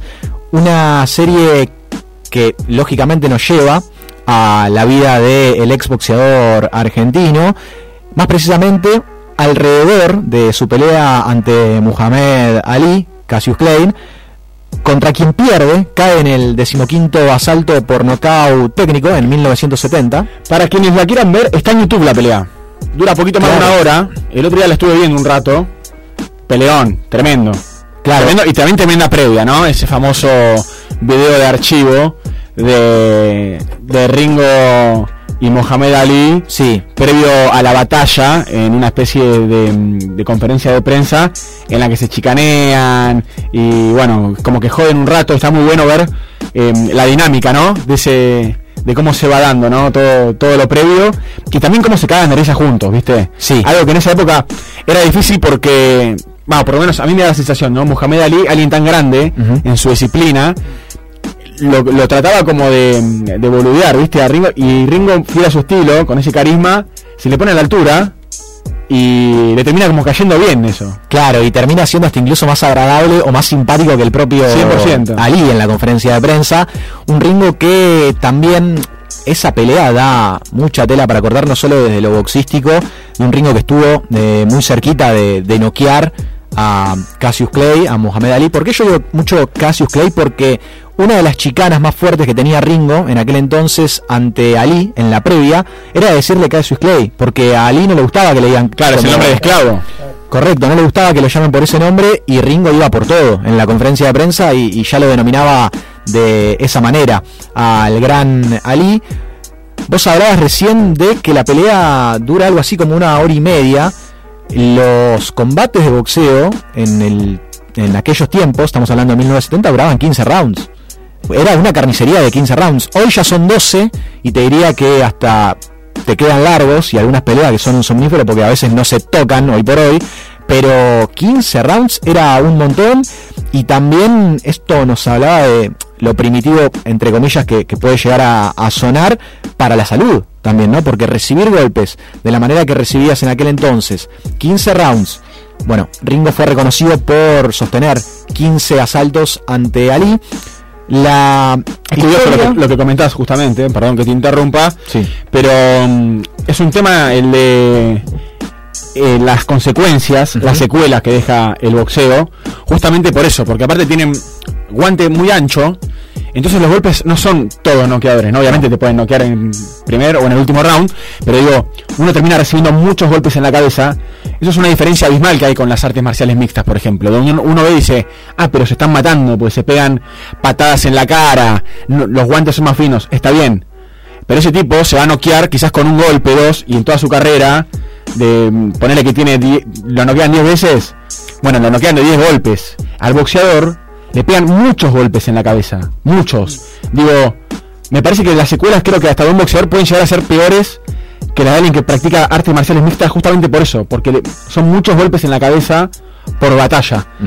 En otras disciplinas, como puede ser el, el torneo, la competencia UFC, por ejemplo, vos te pegan un tibiazo, en, un tibiazo en la frente y te fuiste a dormir. Sí. No seguís recibiendo más golpes. Digo, como que hay una, una cuestión de esto. ¿Quién sale más dañado a- a- en, el, en, el, en el largo plazo? Bueno, Hay- algo que está bueno para pensarlo. Hay un debate bastante importante también. El otro día miraba una pelea de boxeo, eh, Caleb ante Plant por el título mundial. Sí. Y realmente mm, eh, Plant Eh, no, eh, creo que Caleb recibió unos golpes que vos mismo viendo la pelea decís, por favor, que desde su rincón paren este, esta masacre porque le va a dejar secuelas claramente, pero está el debate este de que no, el boxeador siempre quiere o, nunca quiere que su rincón tire la toalla, pero también el entrenador tiene que darse cuenta que su boxeador está recibiendo un castigo, que tenés que tirar la toalla, por más de que estés eh, dándote por vencido, porque vos cuando tirás la toalla termina eh, el combate. La realidad es que lo- los boxeadores sufren mucho esta cuestión y el público quiere que el boxeador siga de pie. Hay algunos boxeadores que tienen esa característica que, por más que estén hasta incluso prácticamente inconscientes en el medio de la pelea, es difícil voltearlos y te genera esa duda de, che, todavía está de pie, quiere seguir peleando, quiere seguir boxeando y el rincón se tiene que dar cuenta que, que tiene que abandonar la pelea, eh, pero regresando justamente a Ringo y la pelea con Muhammad Ali es el factor principal dentro del recorrido de, el, núcleo, de esta serie. el núcleo de la serie es, es su pelea con Ali. Claro, y también, bueno, lo más resonante sobre el final, en el último capítulo se termina de- demostrando cómo pierde la vida Ringo, en realidad cómo lo asesinan, no pierde la vida, Claro, sí, sí, cómo lo, lo asesinan a Ringo Bonavena. El primer capítulo te muestra el inicio de, de Ringo, es un, hace un flashback hacia el comienzo de su carrera, donde Ringo boxea en un panamericano, creo que el certamen era un panamericano, de muy joven, ante un brasilero, hablando de recibir castigo, está cobrando para el campeonato Ringo y lo muerde. Lo muerde. claro. Al brasilero, al brasileño. Brasileño. Lo muerde y lo descalifican a Ringo, lo que hace que en Sudamérica no, no le permitan más boxear y es por eso que a través de un representante le terminan recomendando a Ringo ubicarlo en los Estados Unidos. Va a Estados Unidos lleno de sueños, interpreta a Ringo Jerónimo Bocia. Un, Jerónimo, Jerónimo Yocondo Bocia. Sí, un, Un gran- actor emergente. Claro, pero que además muy característico a su muy característica a su mandíbula, su mentón, parecida a la de Ringo, realmente te sorprende. Ah, sí, sí, el parecido es, es impresionante, sin lugar a dudas. Bueno, muy marcada también en la serie la, la soberbia, o por lo menos esta cuestión de no achigarse nunca de, de Ringo con algunas frases eh, que son, son lindas, son destacadas. Y justamente. Ahí está el trailer. Movete tranquilo, estudialo. I'm bad, I'm fast, I'm handsome. Bien armadito y espera a ver qué se yankee.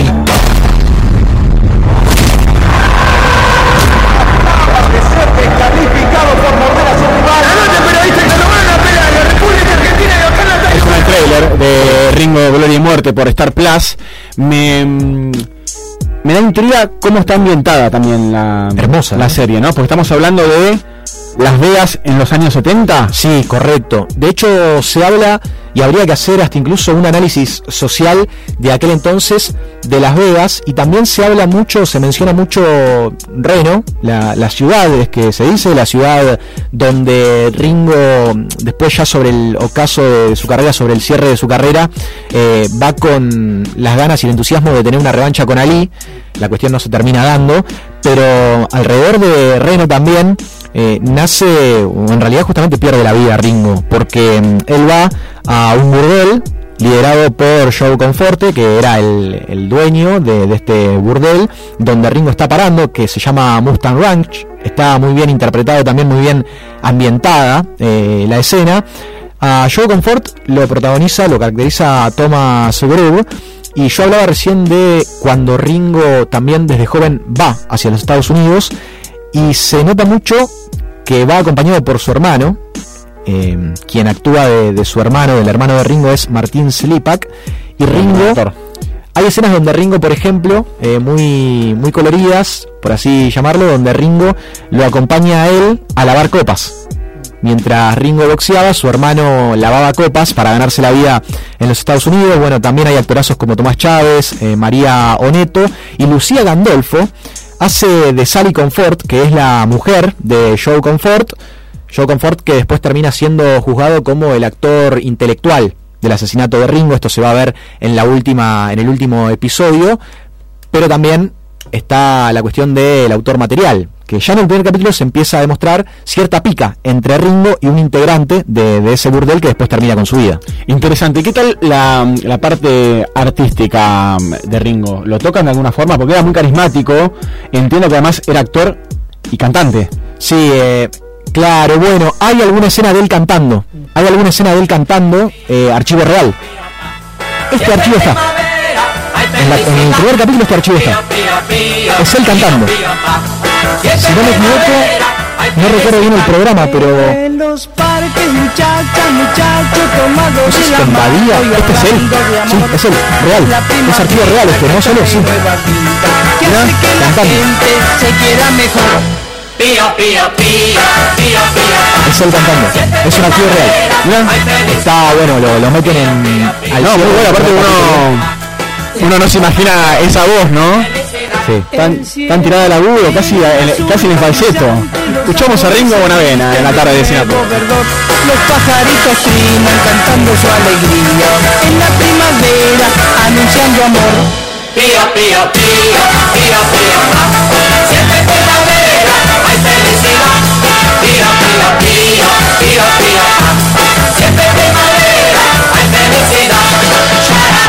Tío, tío. Qué manera de también mandarte a ver los pajaritos, ¿no? Si quieres. claro. Precisamente. Qué grande, el campeón argentino. Eh, bueno, que no pudo, lamentablemente, como comentaba Licha, seguir su carrera en Argentina porque le, le mordió la oreja, ¿me dijiste? Ahora no recuerdo si fue la tetilla o la. No, la oreja no, la tetilla. Ah, porque justo el otro día mm, lo, lo escuchaba a mm, Mike Tyson hablando sobre sí esa sabe de eso. fa- famosa pelea con Holyfield.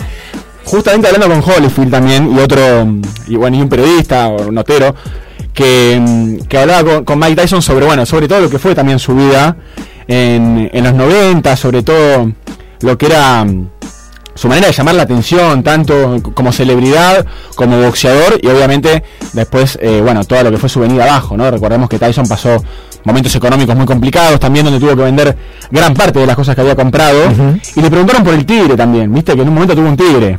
Sí. ¿Viste? Le pasó por, por un montón de cosas, ¿viste? Y dijo, no sé que, que te flasheé, dice Tyson, pero vino un tipo, un conocido, me dijo, che, conozco a uno que te consigue lo que vos quieras, eres un mono de un mono, es un cocodrilo, qué sé yo, tiene leones, tigre, ¿tiene tigre? Le dice, sí, bueno, traeme un tigre. Y así es como llegó Tyson, bueno, un tigre a um, la vida de Tyson. Un tipo que obviamente era muy desequilibrado en términos psicológicos. De hecho, por el tema de la, de la oreja, le preguntan, y uno creo que también tiene que saber contemplar que el tipo está subido a un ring peleándose hace un rato largo, digo, el oxígeno al cerebro no llega muy fácilmente. Y él dice, yo la verdad que no sé ni qué me pasaba por la cabeza en ese momento. O sea, yo estaba ahí, me la vi medio negra, le mordí la oreja, ya está, digo. Claro. Y ahí es cuando se escuela el tipo. Y va- en realidad arrancó Ringo con esto. Sí, bueno, ya lo. exactamente. Y- y- Es influencia de Tyson, es, se un, decir. es un robo a Ringo. Claro, podemos decir. Un homenaje. Hablando, de, hablando de, de homenajes, vos sabés que a Diego le ofrecieron una vez tener un león y un zoológico en su casa. Sí. En una mansión le ofrecieron a Diego Armando Maradona.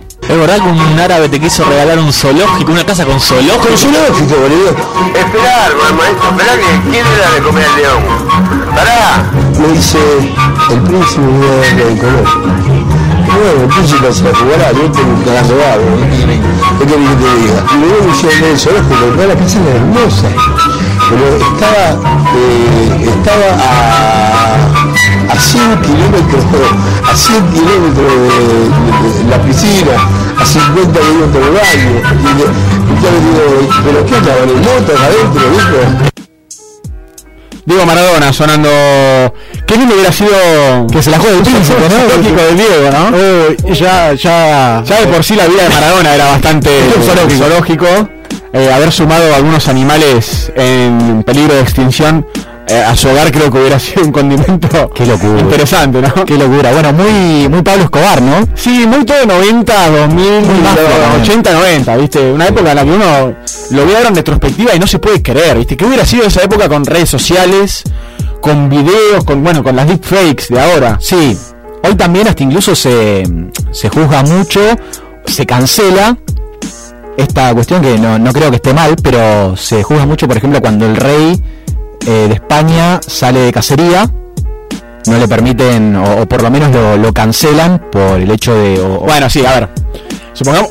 es otra cosa. Se, se ahí lo está matando. No, Bueno. se lo critica igual, porque cancelar a un rey No, bueno, sí. es muy difícil cancelarlo. bueno, pero no... Puede ser, no sé, un artista, digo, por ejemplo, un artista, ¿no? Un artista sí, claro. Que vos quizás eh, con una movida en redes, en Twitter y demás, em, podés lograr, eh, si es eh, la palabra adecuada, que en un futuro no lo llamen para presentarse en algunos lugares, Claro. que le cierren las puertas para diferentes eventos, digo, el rey salga a cazar o haga lo que haga, digo, las puertas van a seguir abiertas. Es intocable, correcto, sí, sí, es cierto, vale la aclaración.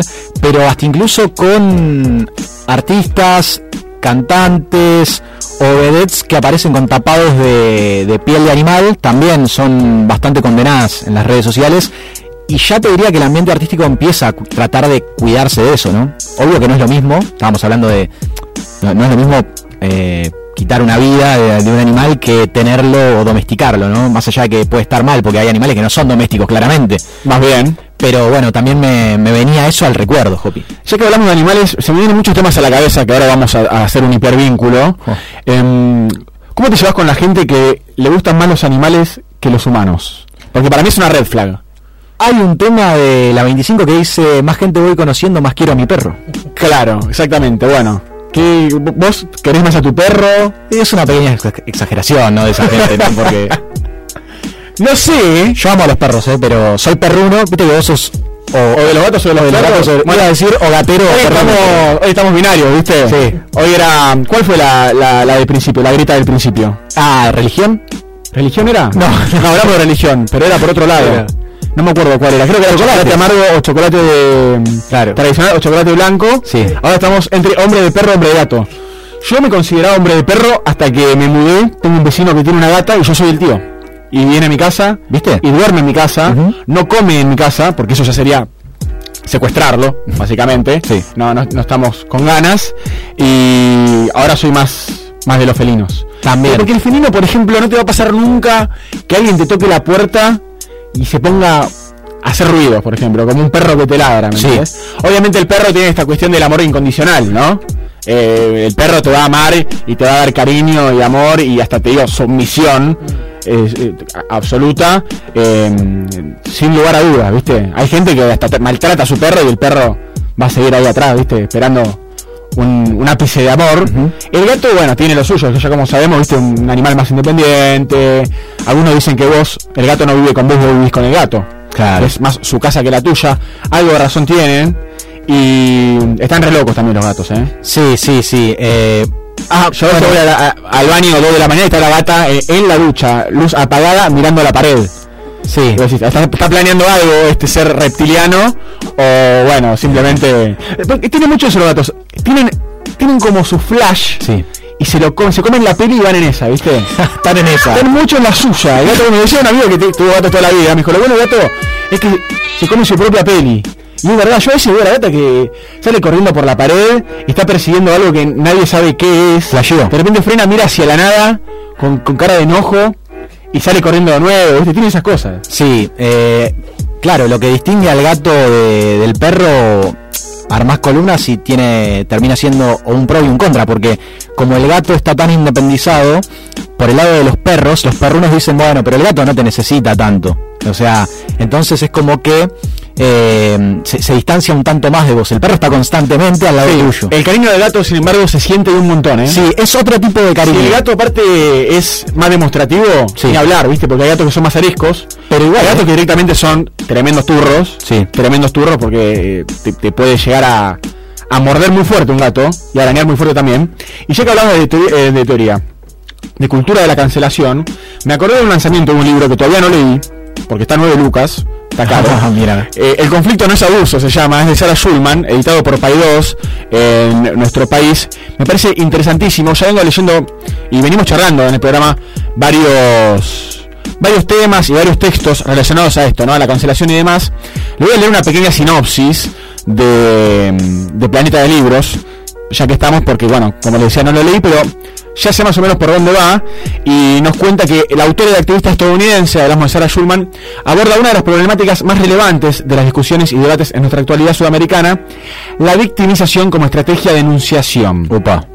Sí, vamos a encontrar algunas palabras así medio eh, rimbombantes, pero me hizo acordar mucho, más que nada, el tema de la, de la victimización a un episodio que sucedió esta semana, que involucra a Florencia Freijo, una feminista, autora de varios textos, una de las autoras más vendidas dentro del feminismo en Argentina.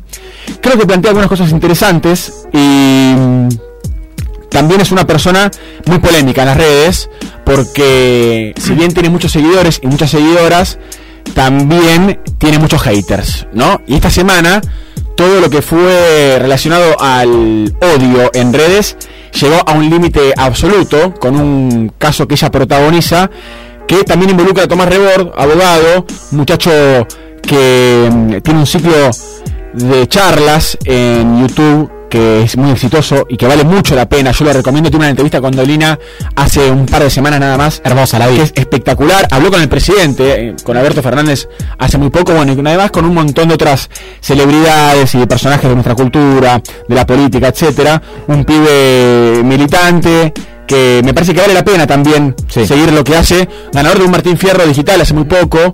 es que le pasó todo, más allá de que tiene una gran trayectoria y ya se viene haciendo ver bastante con el método Rebord, esta semana fue muy movida para Tomás. Bueno, esta muchacha eh, vio que empezó a rebotar por todos lados la noticia de que efectivamente había hecho un, un método, una charla con el presidente Alberto Fernández y puso en Twitter una especie de descargo diciendo que no entendía por qué todavía al día de hoy, en 2023, seguimos siguiendo a hombres o varones tiraposta en las redes sociales. Necesito que el ámbito joven del peronismo revea posta a los ídolos del entretenimiento que construyen, porque siempre son el mismo perfil de chabón soberbio, con denuncias por abuso contenidas que en cualquier momento saltan, y pone tres emojis de, de esa persona que se está riendo con llanto, como Está recagando de risa. Claro. Ja, ja, ja. Qué bueno estar acostumbrada a que me puteen. Eso es lo que planteaba Florencia Freijo en un tuit, básicamente un tuit completamente desafortunado, además de mala leche, además de desinformado y además de todo un montón de cosas que se le puede decir, que como consecuencia estuvo de todos lados un montón de, mm, de represalias. Digo, empezaron a decir, ¿cómo vas a decir eso? Vos que sos feminista, hablando de un supuesto abuso que se te ocurre a vos, digo, sin ningún tipo de prueba, sin ningún tipo de acusación, sin ningún tipo de condena, sin ningún tipo de nada, a un varón por ser varón, simplemente y porque te cae mal, ¿no? Tomás Rebord le responde con mucha altura a todo esto, ¿por qué? Porque ve que se transforma todo esto en una ola de odio hasta esa Sí, persona. Porque también están los seguidores de Claro, ella lejos de hacerse cargo del error, de un comentario, em, redobla la apuesta, no pide disculpas y además se victimiza. Por eso me hizo acordar eh, un poco a esta temática de este libro que vamos a hablar en las próximas semanas seguramente, pero que sí es sin lugar a dudas una estrategia de hoy en día, la victimización, también hay cuestiones que tienen que ver con la sobrejustialización de las cosas, y acá Licha, estudiante de Derecho, quizás nos pueda dar una mano para entender esto, ¿no? Pero esto digo de acudir al primer signo de conflicto a la justicia, ¿no? Te voy a, mm, te voy a demandar, porque en Twitter me dijiste que eh, soy pelado, ¿viste? Bueno, Sí. eso también son temas que están en, en boga, me parece, hoy en día, y que aparte los vemos en redes sociales. ¿Cómo termina todo esto? Bueno, Rebord pidiendo por favor a sus seguidores y a sus no seguidores que paren con el hostigamiento hacia ella, porque si bien puede haber cometido un error, no merece que tenga que estar asustada, digo, porque a veces Claro. uno no entiende y no conoce el alcance que tiene Twitter a veces. La cantidad de mensajes que puede llegar a recibir una persona, conocida o no conocida, más que nada cuando entra en conflicto con otra persona que tiene muchos seguidores, como es este caso. Porque aparte, sucede algo muy loco, que puede ser que Licha y yo estemos en conflicto, y yo necesariamente no, no pida, ni vaya a injuriarlo a Licha, No, y claro. sin embargo mis seguidores sí, ¿me entendés? Sí. Ahí es cuando también se pierde un poco el control de todo lo que pasa.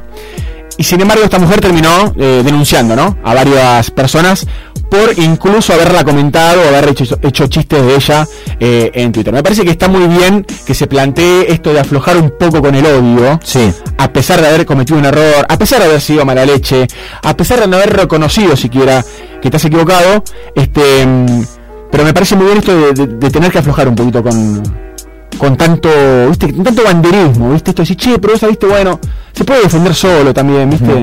Y digo, más cuando en el caso de esta persona que no tuvo apoyo de absolutamente nadie.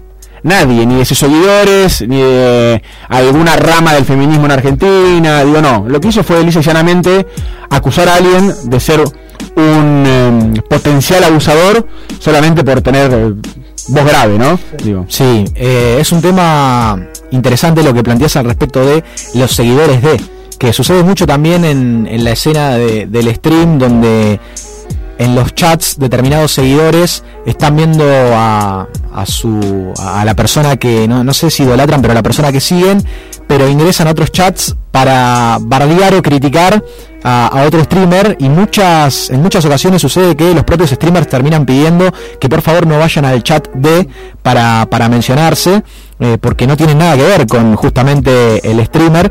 En este caso lo que vos hablabas de Reward eh, también vale destacar la cantidad de seguidores y también en la muchedumbre es como que eh, todo lo, bueno tiene algo de malo, ¿no? De que alguno se puede llegar a zarpar porque, por ejemplo, los seguidores del método Reward son 178 mil suscriptores en YouTube. 178 mil suscriptores, estamos hablando en YouTube, no de gente que ve el método. Por ejemplo, la entrevista con Alberto Fernández, lógicamente que es un presidente y muy vista, pero ya al poquito tiempo superó los 25 mil, las 25 mil vistas. Sí, sí, a una hora más o menos de haber arrancado la entrevista. Creo que es un formato recontra valioso, lejos de mm, las críticas que muchas veces surgen del ámbito del periodismo, más que nada del periodismo tradicional. Me parece que, mm, que es algo para valorar lo que hace, porque además muchas críticas que van hacia él tienen que ver con esto de la repregunta, con esto de ser incisivo, con esto de que sea una entrevista también, ¿no? Y yo no voy a hacer el boludo porque la verdad que hay elementos de entrevista. Sí, hay, hay, una- hay alguien que por lo general es el que pregunta y el otro es el que responde, hay una idea de reportaje, pero lejos de ser una entrevista siempre se ha planteado lo mismo y es que es una charla, Claro. eh, ya en términos más filosóficos, si se quiere, esta idea de apertura de almas, ¿no? co- cruce de almas, si se quiere, donde no se busca dejar en jaque al otro, em, esta, este- esta cosa del perro incisivo de periodismo, sino más bien em, buscar una versión del otro también. Claro, que eso tampoco significa que la entrevista no vaya a tener títulos que después sean importantes, porque por ejemplo eh, se, destacó una, una frase de Alberto en la cual él se adjudicaba cosas de, de la, de la cuestión política, de cómo él había eh, influido en muchas cuestiones, pero es un debate que revive también debates de streamers que entrevistan futbolistas. Claro, bueno, como caso Ibai. Claro, y el mundo del periodismo los critica. Renegando. Claro, los critica a los streamers o hasta se ponen celosos porque ellos tienen la nota o la oportunidad, porque a la larga estamos hablando de que no es una nota, pero sí el- la, la chance de dialogar y de visualizar la charla con, con el futbolista. Y claro, al futbolista lógicamente le termina pareciendo más cómodo que el streamer lo entreviste. Y bueno, se ha criticado mucho esta cuestión. Hay que entender la función de cada uno. Un streamer no es periodista. Y mm, eh, más allá de que Tomás Reverd sea abogado, él explica muy bien y muy claro, hasta en la última nota con Alberto Fernández, le pregunta a Alberto si veía el método Reverd y cómo lo definía, y el propio Alberto le dice, esto es como una charla de café. O sea, el propio presidente se, le- se lo reconoce de esa manera. Que también hasta incluso termina siendo más enriquecedor también, ¿no? Y sí, seguramente más enriquecedor, por lo menos también va a servir para que se plantee muchas veces, como bueno, vos mencionabas el caso de Baillano, de los streamers con el deporte, lo mismo para, para cualquier ámbito, ¿no? Del periodismo, digo, pensar por qué van ahí Claro. y no a los programas, ¿no? ¿Por qué van ahí y, no nos atienden el teléfono en la radio? Eh, ¿Por qué van ahí y no quieren hacer un móvil desde el prime time de la televisión y demás?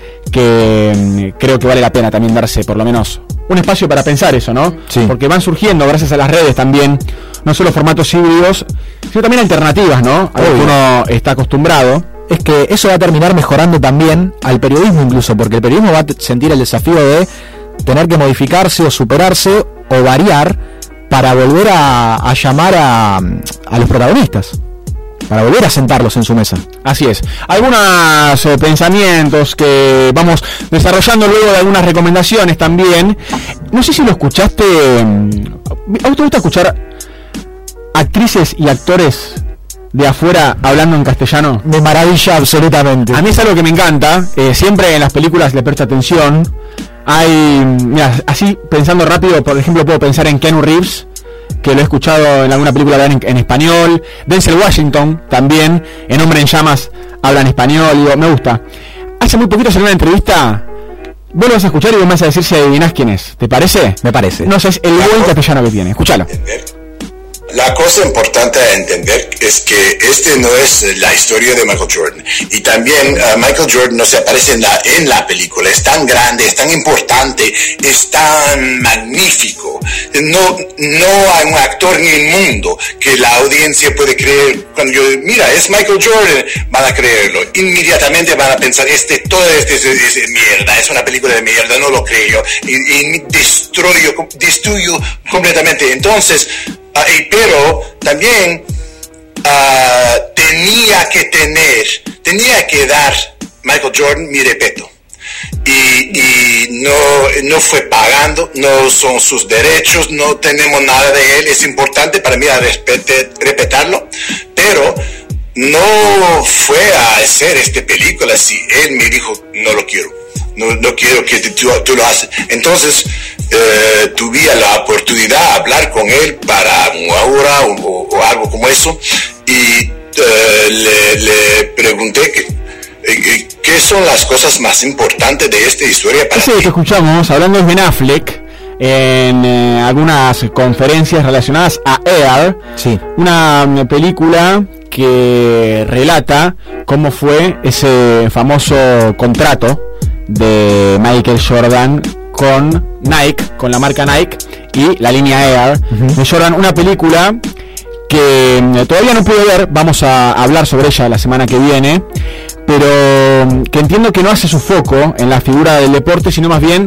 en estos dos profesionales, Sonny Vaccaro, interpretado por Matt Damon, y mm, quien interpreta a Ben Affleck en esta gran negociación. Me interesa más que nada también la dupla Matt Damon Ben Affleck, siendo ellos autores. Qué muchachos. Claro, siendo ellos autores también de em, Will Hunting. Good Will Hunting, película, una gran, gran película, escrita por Matt Damon y por Ben Affleck, ganadora del Oscar a el mejor guion. Si mal no recuerdo, la mejor guion no fue mejor película, protagonizada también por eh, Robin Williams. Una gran película. Bueno, esto sería básicamente la vuelta al rodaje de la parte de Matt Damon y Ben Affleck. Van Damon que mm, ha confesado que Ben Affleck es uno de los mejores actores con los que protagonizó. Es su amigo, bueno, vos un poco lo, lo dabas a entender de esta manera. Y en el audio que nosotros escuchábamos, lo que más bien hace Ben es una aclaración al respecto de mm, la película en sí, porque como rápidamente uno piensa en que es la historia de Michael Jordan, han existido muchos seguidores o gente que quería verla que se termina decepcionando porque Michael no aparece en la película. Michael no, no, no figura, por así llamarlo, y es lo que Ben aclaraba. Ojo que más allá de esto está al alrededor de la vida de Michael Jordan. Eh, nosotros no, decidimos no, no interpretarlo o que directamente su figura eh, no aparezca dentro de esta película, entonces de esa manera llama a la calma a los seguidores, pero también confiesa que como gran actor que es y hasta incluso ha hecho un trabajo de investigación al respecto porque él le consulta a Michael qué aspectos dentro de esta película le parecen a Michael fundamentales que no pueden faltar en, en Air, en Air esta, esta película, este film. Y bueno, da algún detalle más que interesante sobre la madre, sobre características de la madre. Y en eso se basa la película, ¿no? De no querer convencer a tanto a Michael, sino más bien llevarlo A la por el lado de la familia, de la madre, para que acepte el contrato. Interesante, algunas de las propuestas que se vienen. Tuve la posibilidad de mm, ver un documental, ya que hablamos de mm, actores directores, como lo es Ben Affleck, también director de The Town, una película muy interesante también que está buena. Ben Affleck, hay en, em, algunas producciones que me gusta más como director que como actor, a pesar de que tiene, bueno, también eh, muy buenas caracterizaciones. También pensaba en Gone Girl. ¿Una Batman? Tiene una Batman también, no la vi. No creo la vi que yo sí, creo que yo sí. ¿Es bueno Ben Affleck como Batman? Bueno, en su momento fue tema de discusión esto. ¿Por qué? tema de discusión porque eh, sobre Batman, sobre Batman siempre que alguien caracteriza a un personaje tan emblemático está la crítica de cómo lo hizo, de cuál Batman te parece mejor. Claro, es que hubo tantos también. Yo ya recuerdo, no sé, el primero que recuerdo es el de Michael Keaton. Mira. autor también, autor también, protagonista de Berman, que hay ahí como una especie también eh, de paralelismo, ¿no? Con, con su vida real, película de Iñárritu. Y, y sí, es todo un desafío. Sucedió lo mismo- Interpretar al, al murciélago. Creo que sucedió lo mismo con Spider-Man. más acá en el tiempo. Bueno, y con Superman también, porque con Superman pasaba también que se morían mucho los actores que interpretaban a Superman. Era como una especie de condena. Claro, los esos Superman te queda, te queda poco tiempo, Monster. Esperemos. Empezá a volar. En un ratito te voy a comentar, Richa, sobre mm, un documental muy interesante. Por favor. Eh, ya que hablábamos justamente de actores, directores, para seguir con lo que resta del programa de Cine Apuro hasta las 6 de la tarde, con ustedes en Radio Late. En otoño, todos pasan por el aire de Late 93 Músicos, artistas, políticos, deportistas. Pero el más importante, eres tú. Aire fresco. ¿Sabías que existen técnicas in vitro para la reproducción de especies nativas? En Biota Seamse contamos con un laboratorio y viveros para la forestación a través de especies nativas. Entérate más en www.seamse.gov.ar y en nuestras redes sociales. Seamse, Ingeniería Ambiental. Asesoramiento legal, problemas laborales, familiares, daños, perjuicios. Estudio Daniel Venegas Abogado. Teléfono 4 312 3196. Celular 15 4 491 2100. 15 3 696 2100. Sabe, obedece al placer. Sabe, Cabernet Sauvignon, Malbec. Beber con moderación. Prohibida su venta a menores de 18 años. Cada día con vos y en todos los escenarios de la realidad. Diario El Sol, el matutino del Gran Buenos Aires. En Late 93.1, Factor Running te acompaña todos los viernes a partir de las 18 horas para entrenar juntos. Con los mejores consejos, entrevistas, noticias y sobre todo buena música para que disfrutes de tus kilómetros. Cálzate las zapatillas, auriculares y dale start al crono. Con Gustavo Montes y gran equipo. Factor Running. Viernes 18 horas. Por Late. 93 Late. Frecuencia de radio. 93.1. Frecuencia de música. Desde Puerto Madero para. Aire fresco. Alimsa, servicio integral de limpieza. Ingresa en alimsa.com.ar, teléfono 4787-9005. Alimsa, calidad y profesionalismo. Centro de Empleados de Comercio de Luján. En Alcina 1166. Teléfono 023 23 42 21 74. Centro de Empleados de Comercio de Luján. Cotillón Casa Alberto. Productos nacionales e importados. Cotillón Casa Alberto. El cotillón mayorista más grande del país. Cotillóncasaalberto.com.ar Clínica Independencia. Infraestructura y equipamiento tecnológico de última generación. En Luis María Drago, 5681, Munro. Clínica Independencia. Andar, obra social de viajantes vendedores de la República Argentina. Planes de salud para empleados en relación de dependencia, monotributistas y particulares. Solicita un asesor comercial al 0810-345-0184. Superintendencia de Servicios de Salud 0800 72583 www.sssalud.gov.ar RNOS 122104 RNNP 1252 ¿Conocés los planes de salud de Andar, la obra social de los viajantes vendedores? La mejor cobertura familiar al mejor precio. Solicita un asesor comercial al 0810-345-0184. Superintendencia de Servicios de Salud 0800 72583 www.sssalud.gov.ar RNOS 122104 RNNP 1252 Si tu prepaga da mil vueltas cada vez que necesitas algo, vení a Prevención Salud.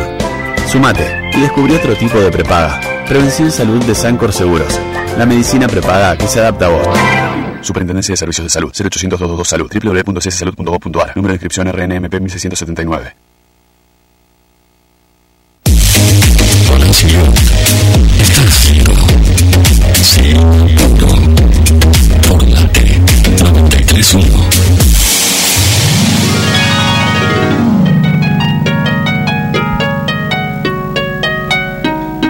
Últimos minutos de Sin Apuro.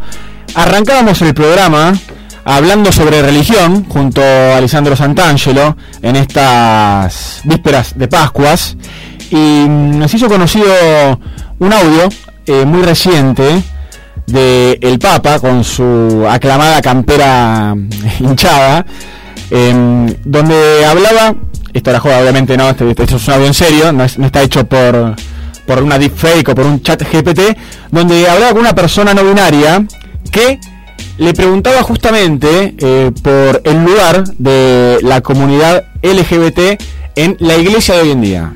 Y quería preguntarle si, si ve un espacio en la iglesia para las personas trans y las personas no binarias o el colectivo LGTB en, en general. Toda persona es hijo de Dios, toda persona. Dios no rechaza a nadie, Dios es Padre. Y yo no tengo derecho a echar a nadie de la iglesia. Más aún, el deber es recibir siempre. Y la iglesia no puede cerrarle la puerta a nadie, a nadie. ¿Y qué piensa de, de aquellas personas de, de iglesia ¿no? que, que, o sacerdotes que promueven el odio y utilizan la Biblia para sustentar esos discursos de odio? Y te, te leen el, como el Evangelio ¿no? para decir, no, yo no te estoy excluyendo, lo dice la Biblia. ¿no? Yo me, me, me harto y me canso de, de decir que, que ese no es el mensaje de, de Jesús. ¿no? Esa gente son infiltrados. Son infiltrados que aprovechan la estructura de la iglesia para sus pasiones personales, para su estrechez. Infiltrados en la iglesia, ese papá. Me parece un mensaje interesante, ¿no?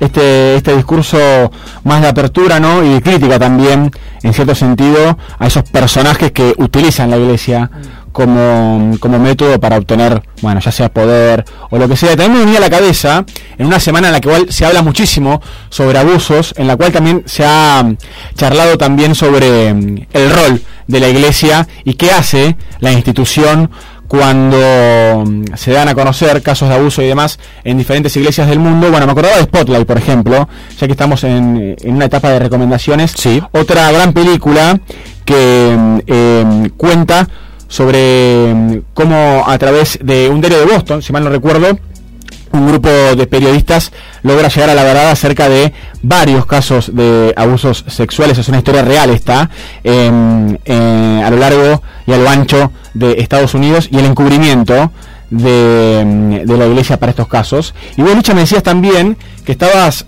con ganas de hacer una recomendación internacional. Sí, una recomendación coreana, una película de acción y suspenso que la pueden ver en Netflix y se llama Emergencia en el aire. Se ha utilizado mucho el factor. ¿Transcurre en un avión? Claro, eso te iba a decir. eso te iba a contar. Se ha utilizado mucho y casi que estaría un tanto trillado en el cine, ¿no? Eh, las películas arriba de, de aeronaves. Pero esto trata y recuerda también a una cuestión pandémica porque Mira, trata de un virus que se desarrolla. me encanta, es apocalíptica la película. Correcto, eh, cine catástrofe, por así decirlo. Cine catástrofe. Un virus. ¿Cómo estoy, eh? Me gusta, ¿eh? ¿Cómo se llamaba? ¿Perreo cuánto era? Perreo... Turreo urbano. Turreo urbano y cine, cine catástrofe. Hoy te recomendé de todo, absolutamente. Amplio abanico maneja este equipo. Correcto. Y donde justamente necesitaban aire para abanicarse, era arriba de, de esta aeronave. Es una película del 2021 de Corea donde alguien, hablando de infiltrados, mete dentro de mm, la nave un virus. Y comienzan a Es como, desarrollarse. como el que venía de Brasil, ¿no? El pibe que venía de Brasil y que la agarra crónica. Claro. Pobre pibe que fue un villano durante el surfer. El gran. era el surfer, ¿no? El gran. No sé, yo estaba surfeando y acá estábamos. el gran condimento de, de esta película es que es curioso porque más allá de que hay cosas que vos decís, da, ¿cómo va a pasar esto? Te mantiene constantemente entretenido. Perdón, ¿el virus qué genera? ¿Te convierte en una especie de zombie? No, no, el virus te, te mata. De a poco. ¿Te mata lo que dura un vuelo? Sí. Eso es lo que yo no entiendo. Claro, claro, de a poco. Y bueno, el contagio y toda esta cuestión Pero, con... ok. Eh, sin spoilear. No, claro, es que esa es mi idea. En algún momento se baraja la posibilidad de tirarlo por el avión al tipo. Claro, exactamente. Pero hay que ver esta película. Por supuesto que sí. No solo se baraja eso, se baraja tirar el avión. para que no te risen. el gobierno, claro, una especie de sí, sí, sí, para salvar al resto de la humanidad. Estos muchachos no pueden aterrizar Claro, acá. take one for the team. Pero alguien, alguien se involucra bastante y Este es hace, nuestro protagonista. hace de conejillo de indias Mirá, para las Pascuas. para tratar justamente de, de salvar a la humanidad para las Pascuas. Bien, me gusta, me gusta. Se aplaude solo el final de esta. Es, una- es el típico final de película de apocalipsis, ¿eh? El, el tipo que, que. Se inmola. Claro, se inmola, o se inyecta, o se da con el. Claro. No. se- sin contar el final, ¿eh? No, con esto estoy esperando que muera. No, No, de verdad, ¿eh? Está bien, está bien. El tipo simplemente dice, bueno, ¿Dónde la vemos, yo estoy, yo estoy para esta. ¿Dónde la podemos ver esta película? es el muchacho. Está en Netflix, señoras y señores, plataforma Netflix eh, eh, en mayo va a subir el precio ¿eh? de, la suscripción. ¿eh? Ya es el segundo aumento de Netflix en poquito tiempo, che. Pónganse las pilas, hermano. ¿Cómo puede ser? Aparte de que tuvieras el, el catálogo, viste, final. Miren ahora por eso Emergencia en el Aire y después cancelen la suscripción. Si quieren ver algo que vale la pena en Netflix, además de la gran película que vi que sonaba como que era una mierda. quieren, si quieren algo bueno, Nada, si quieren ver un documental que es muy interesante, y ahí sí vuelvo a los actores directores y actrices directoras, está mm, disponible ya mm, hace un rato largo, Stutz o Stats, mejor dicho, una serie, una serie, un documental protagonizado y dirigido por Jonah Hill. ¿Te acuerdas que hablábamos de Michael Cera y la vuelta de Scott Pilgrim Sí, señor. en eh, versión anime?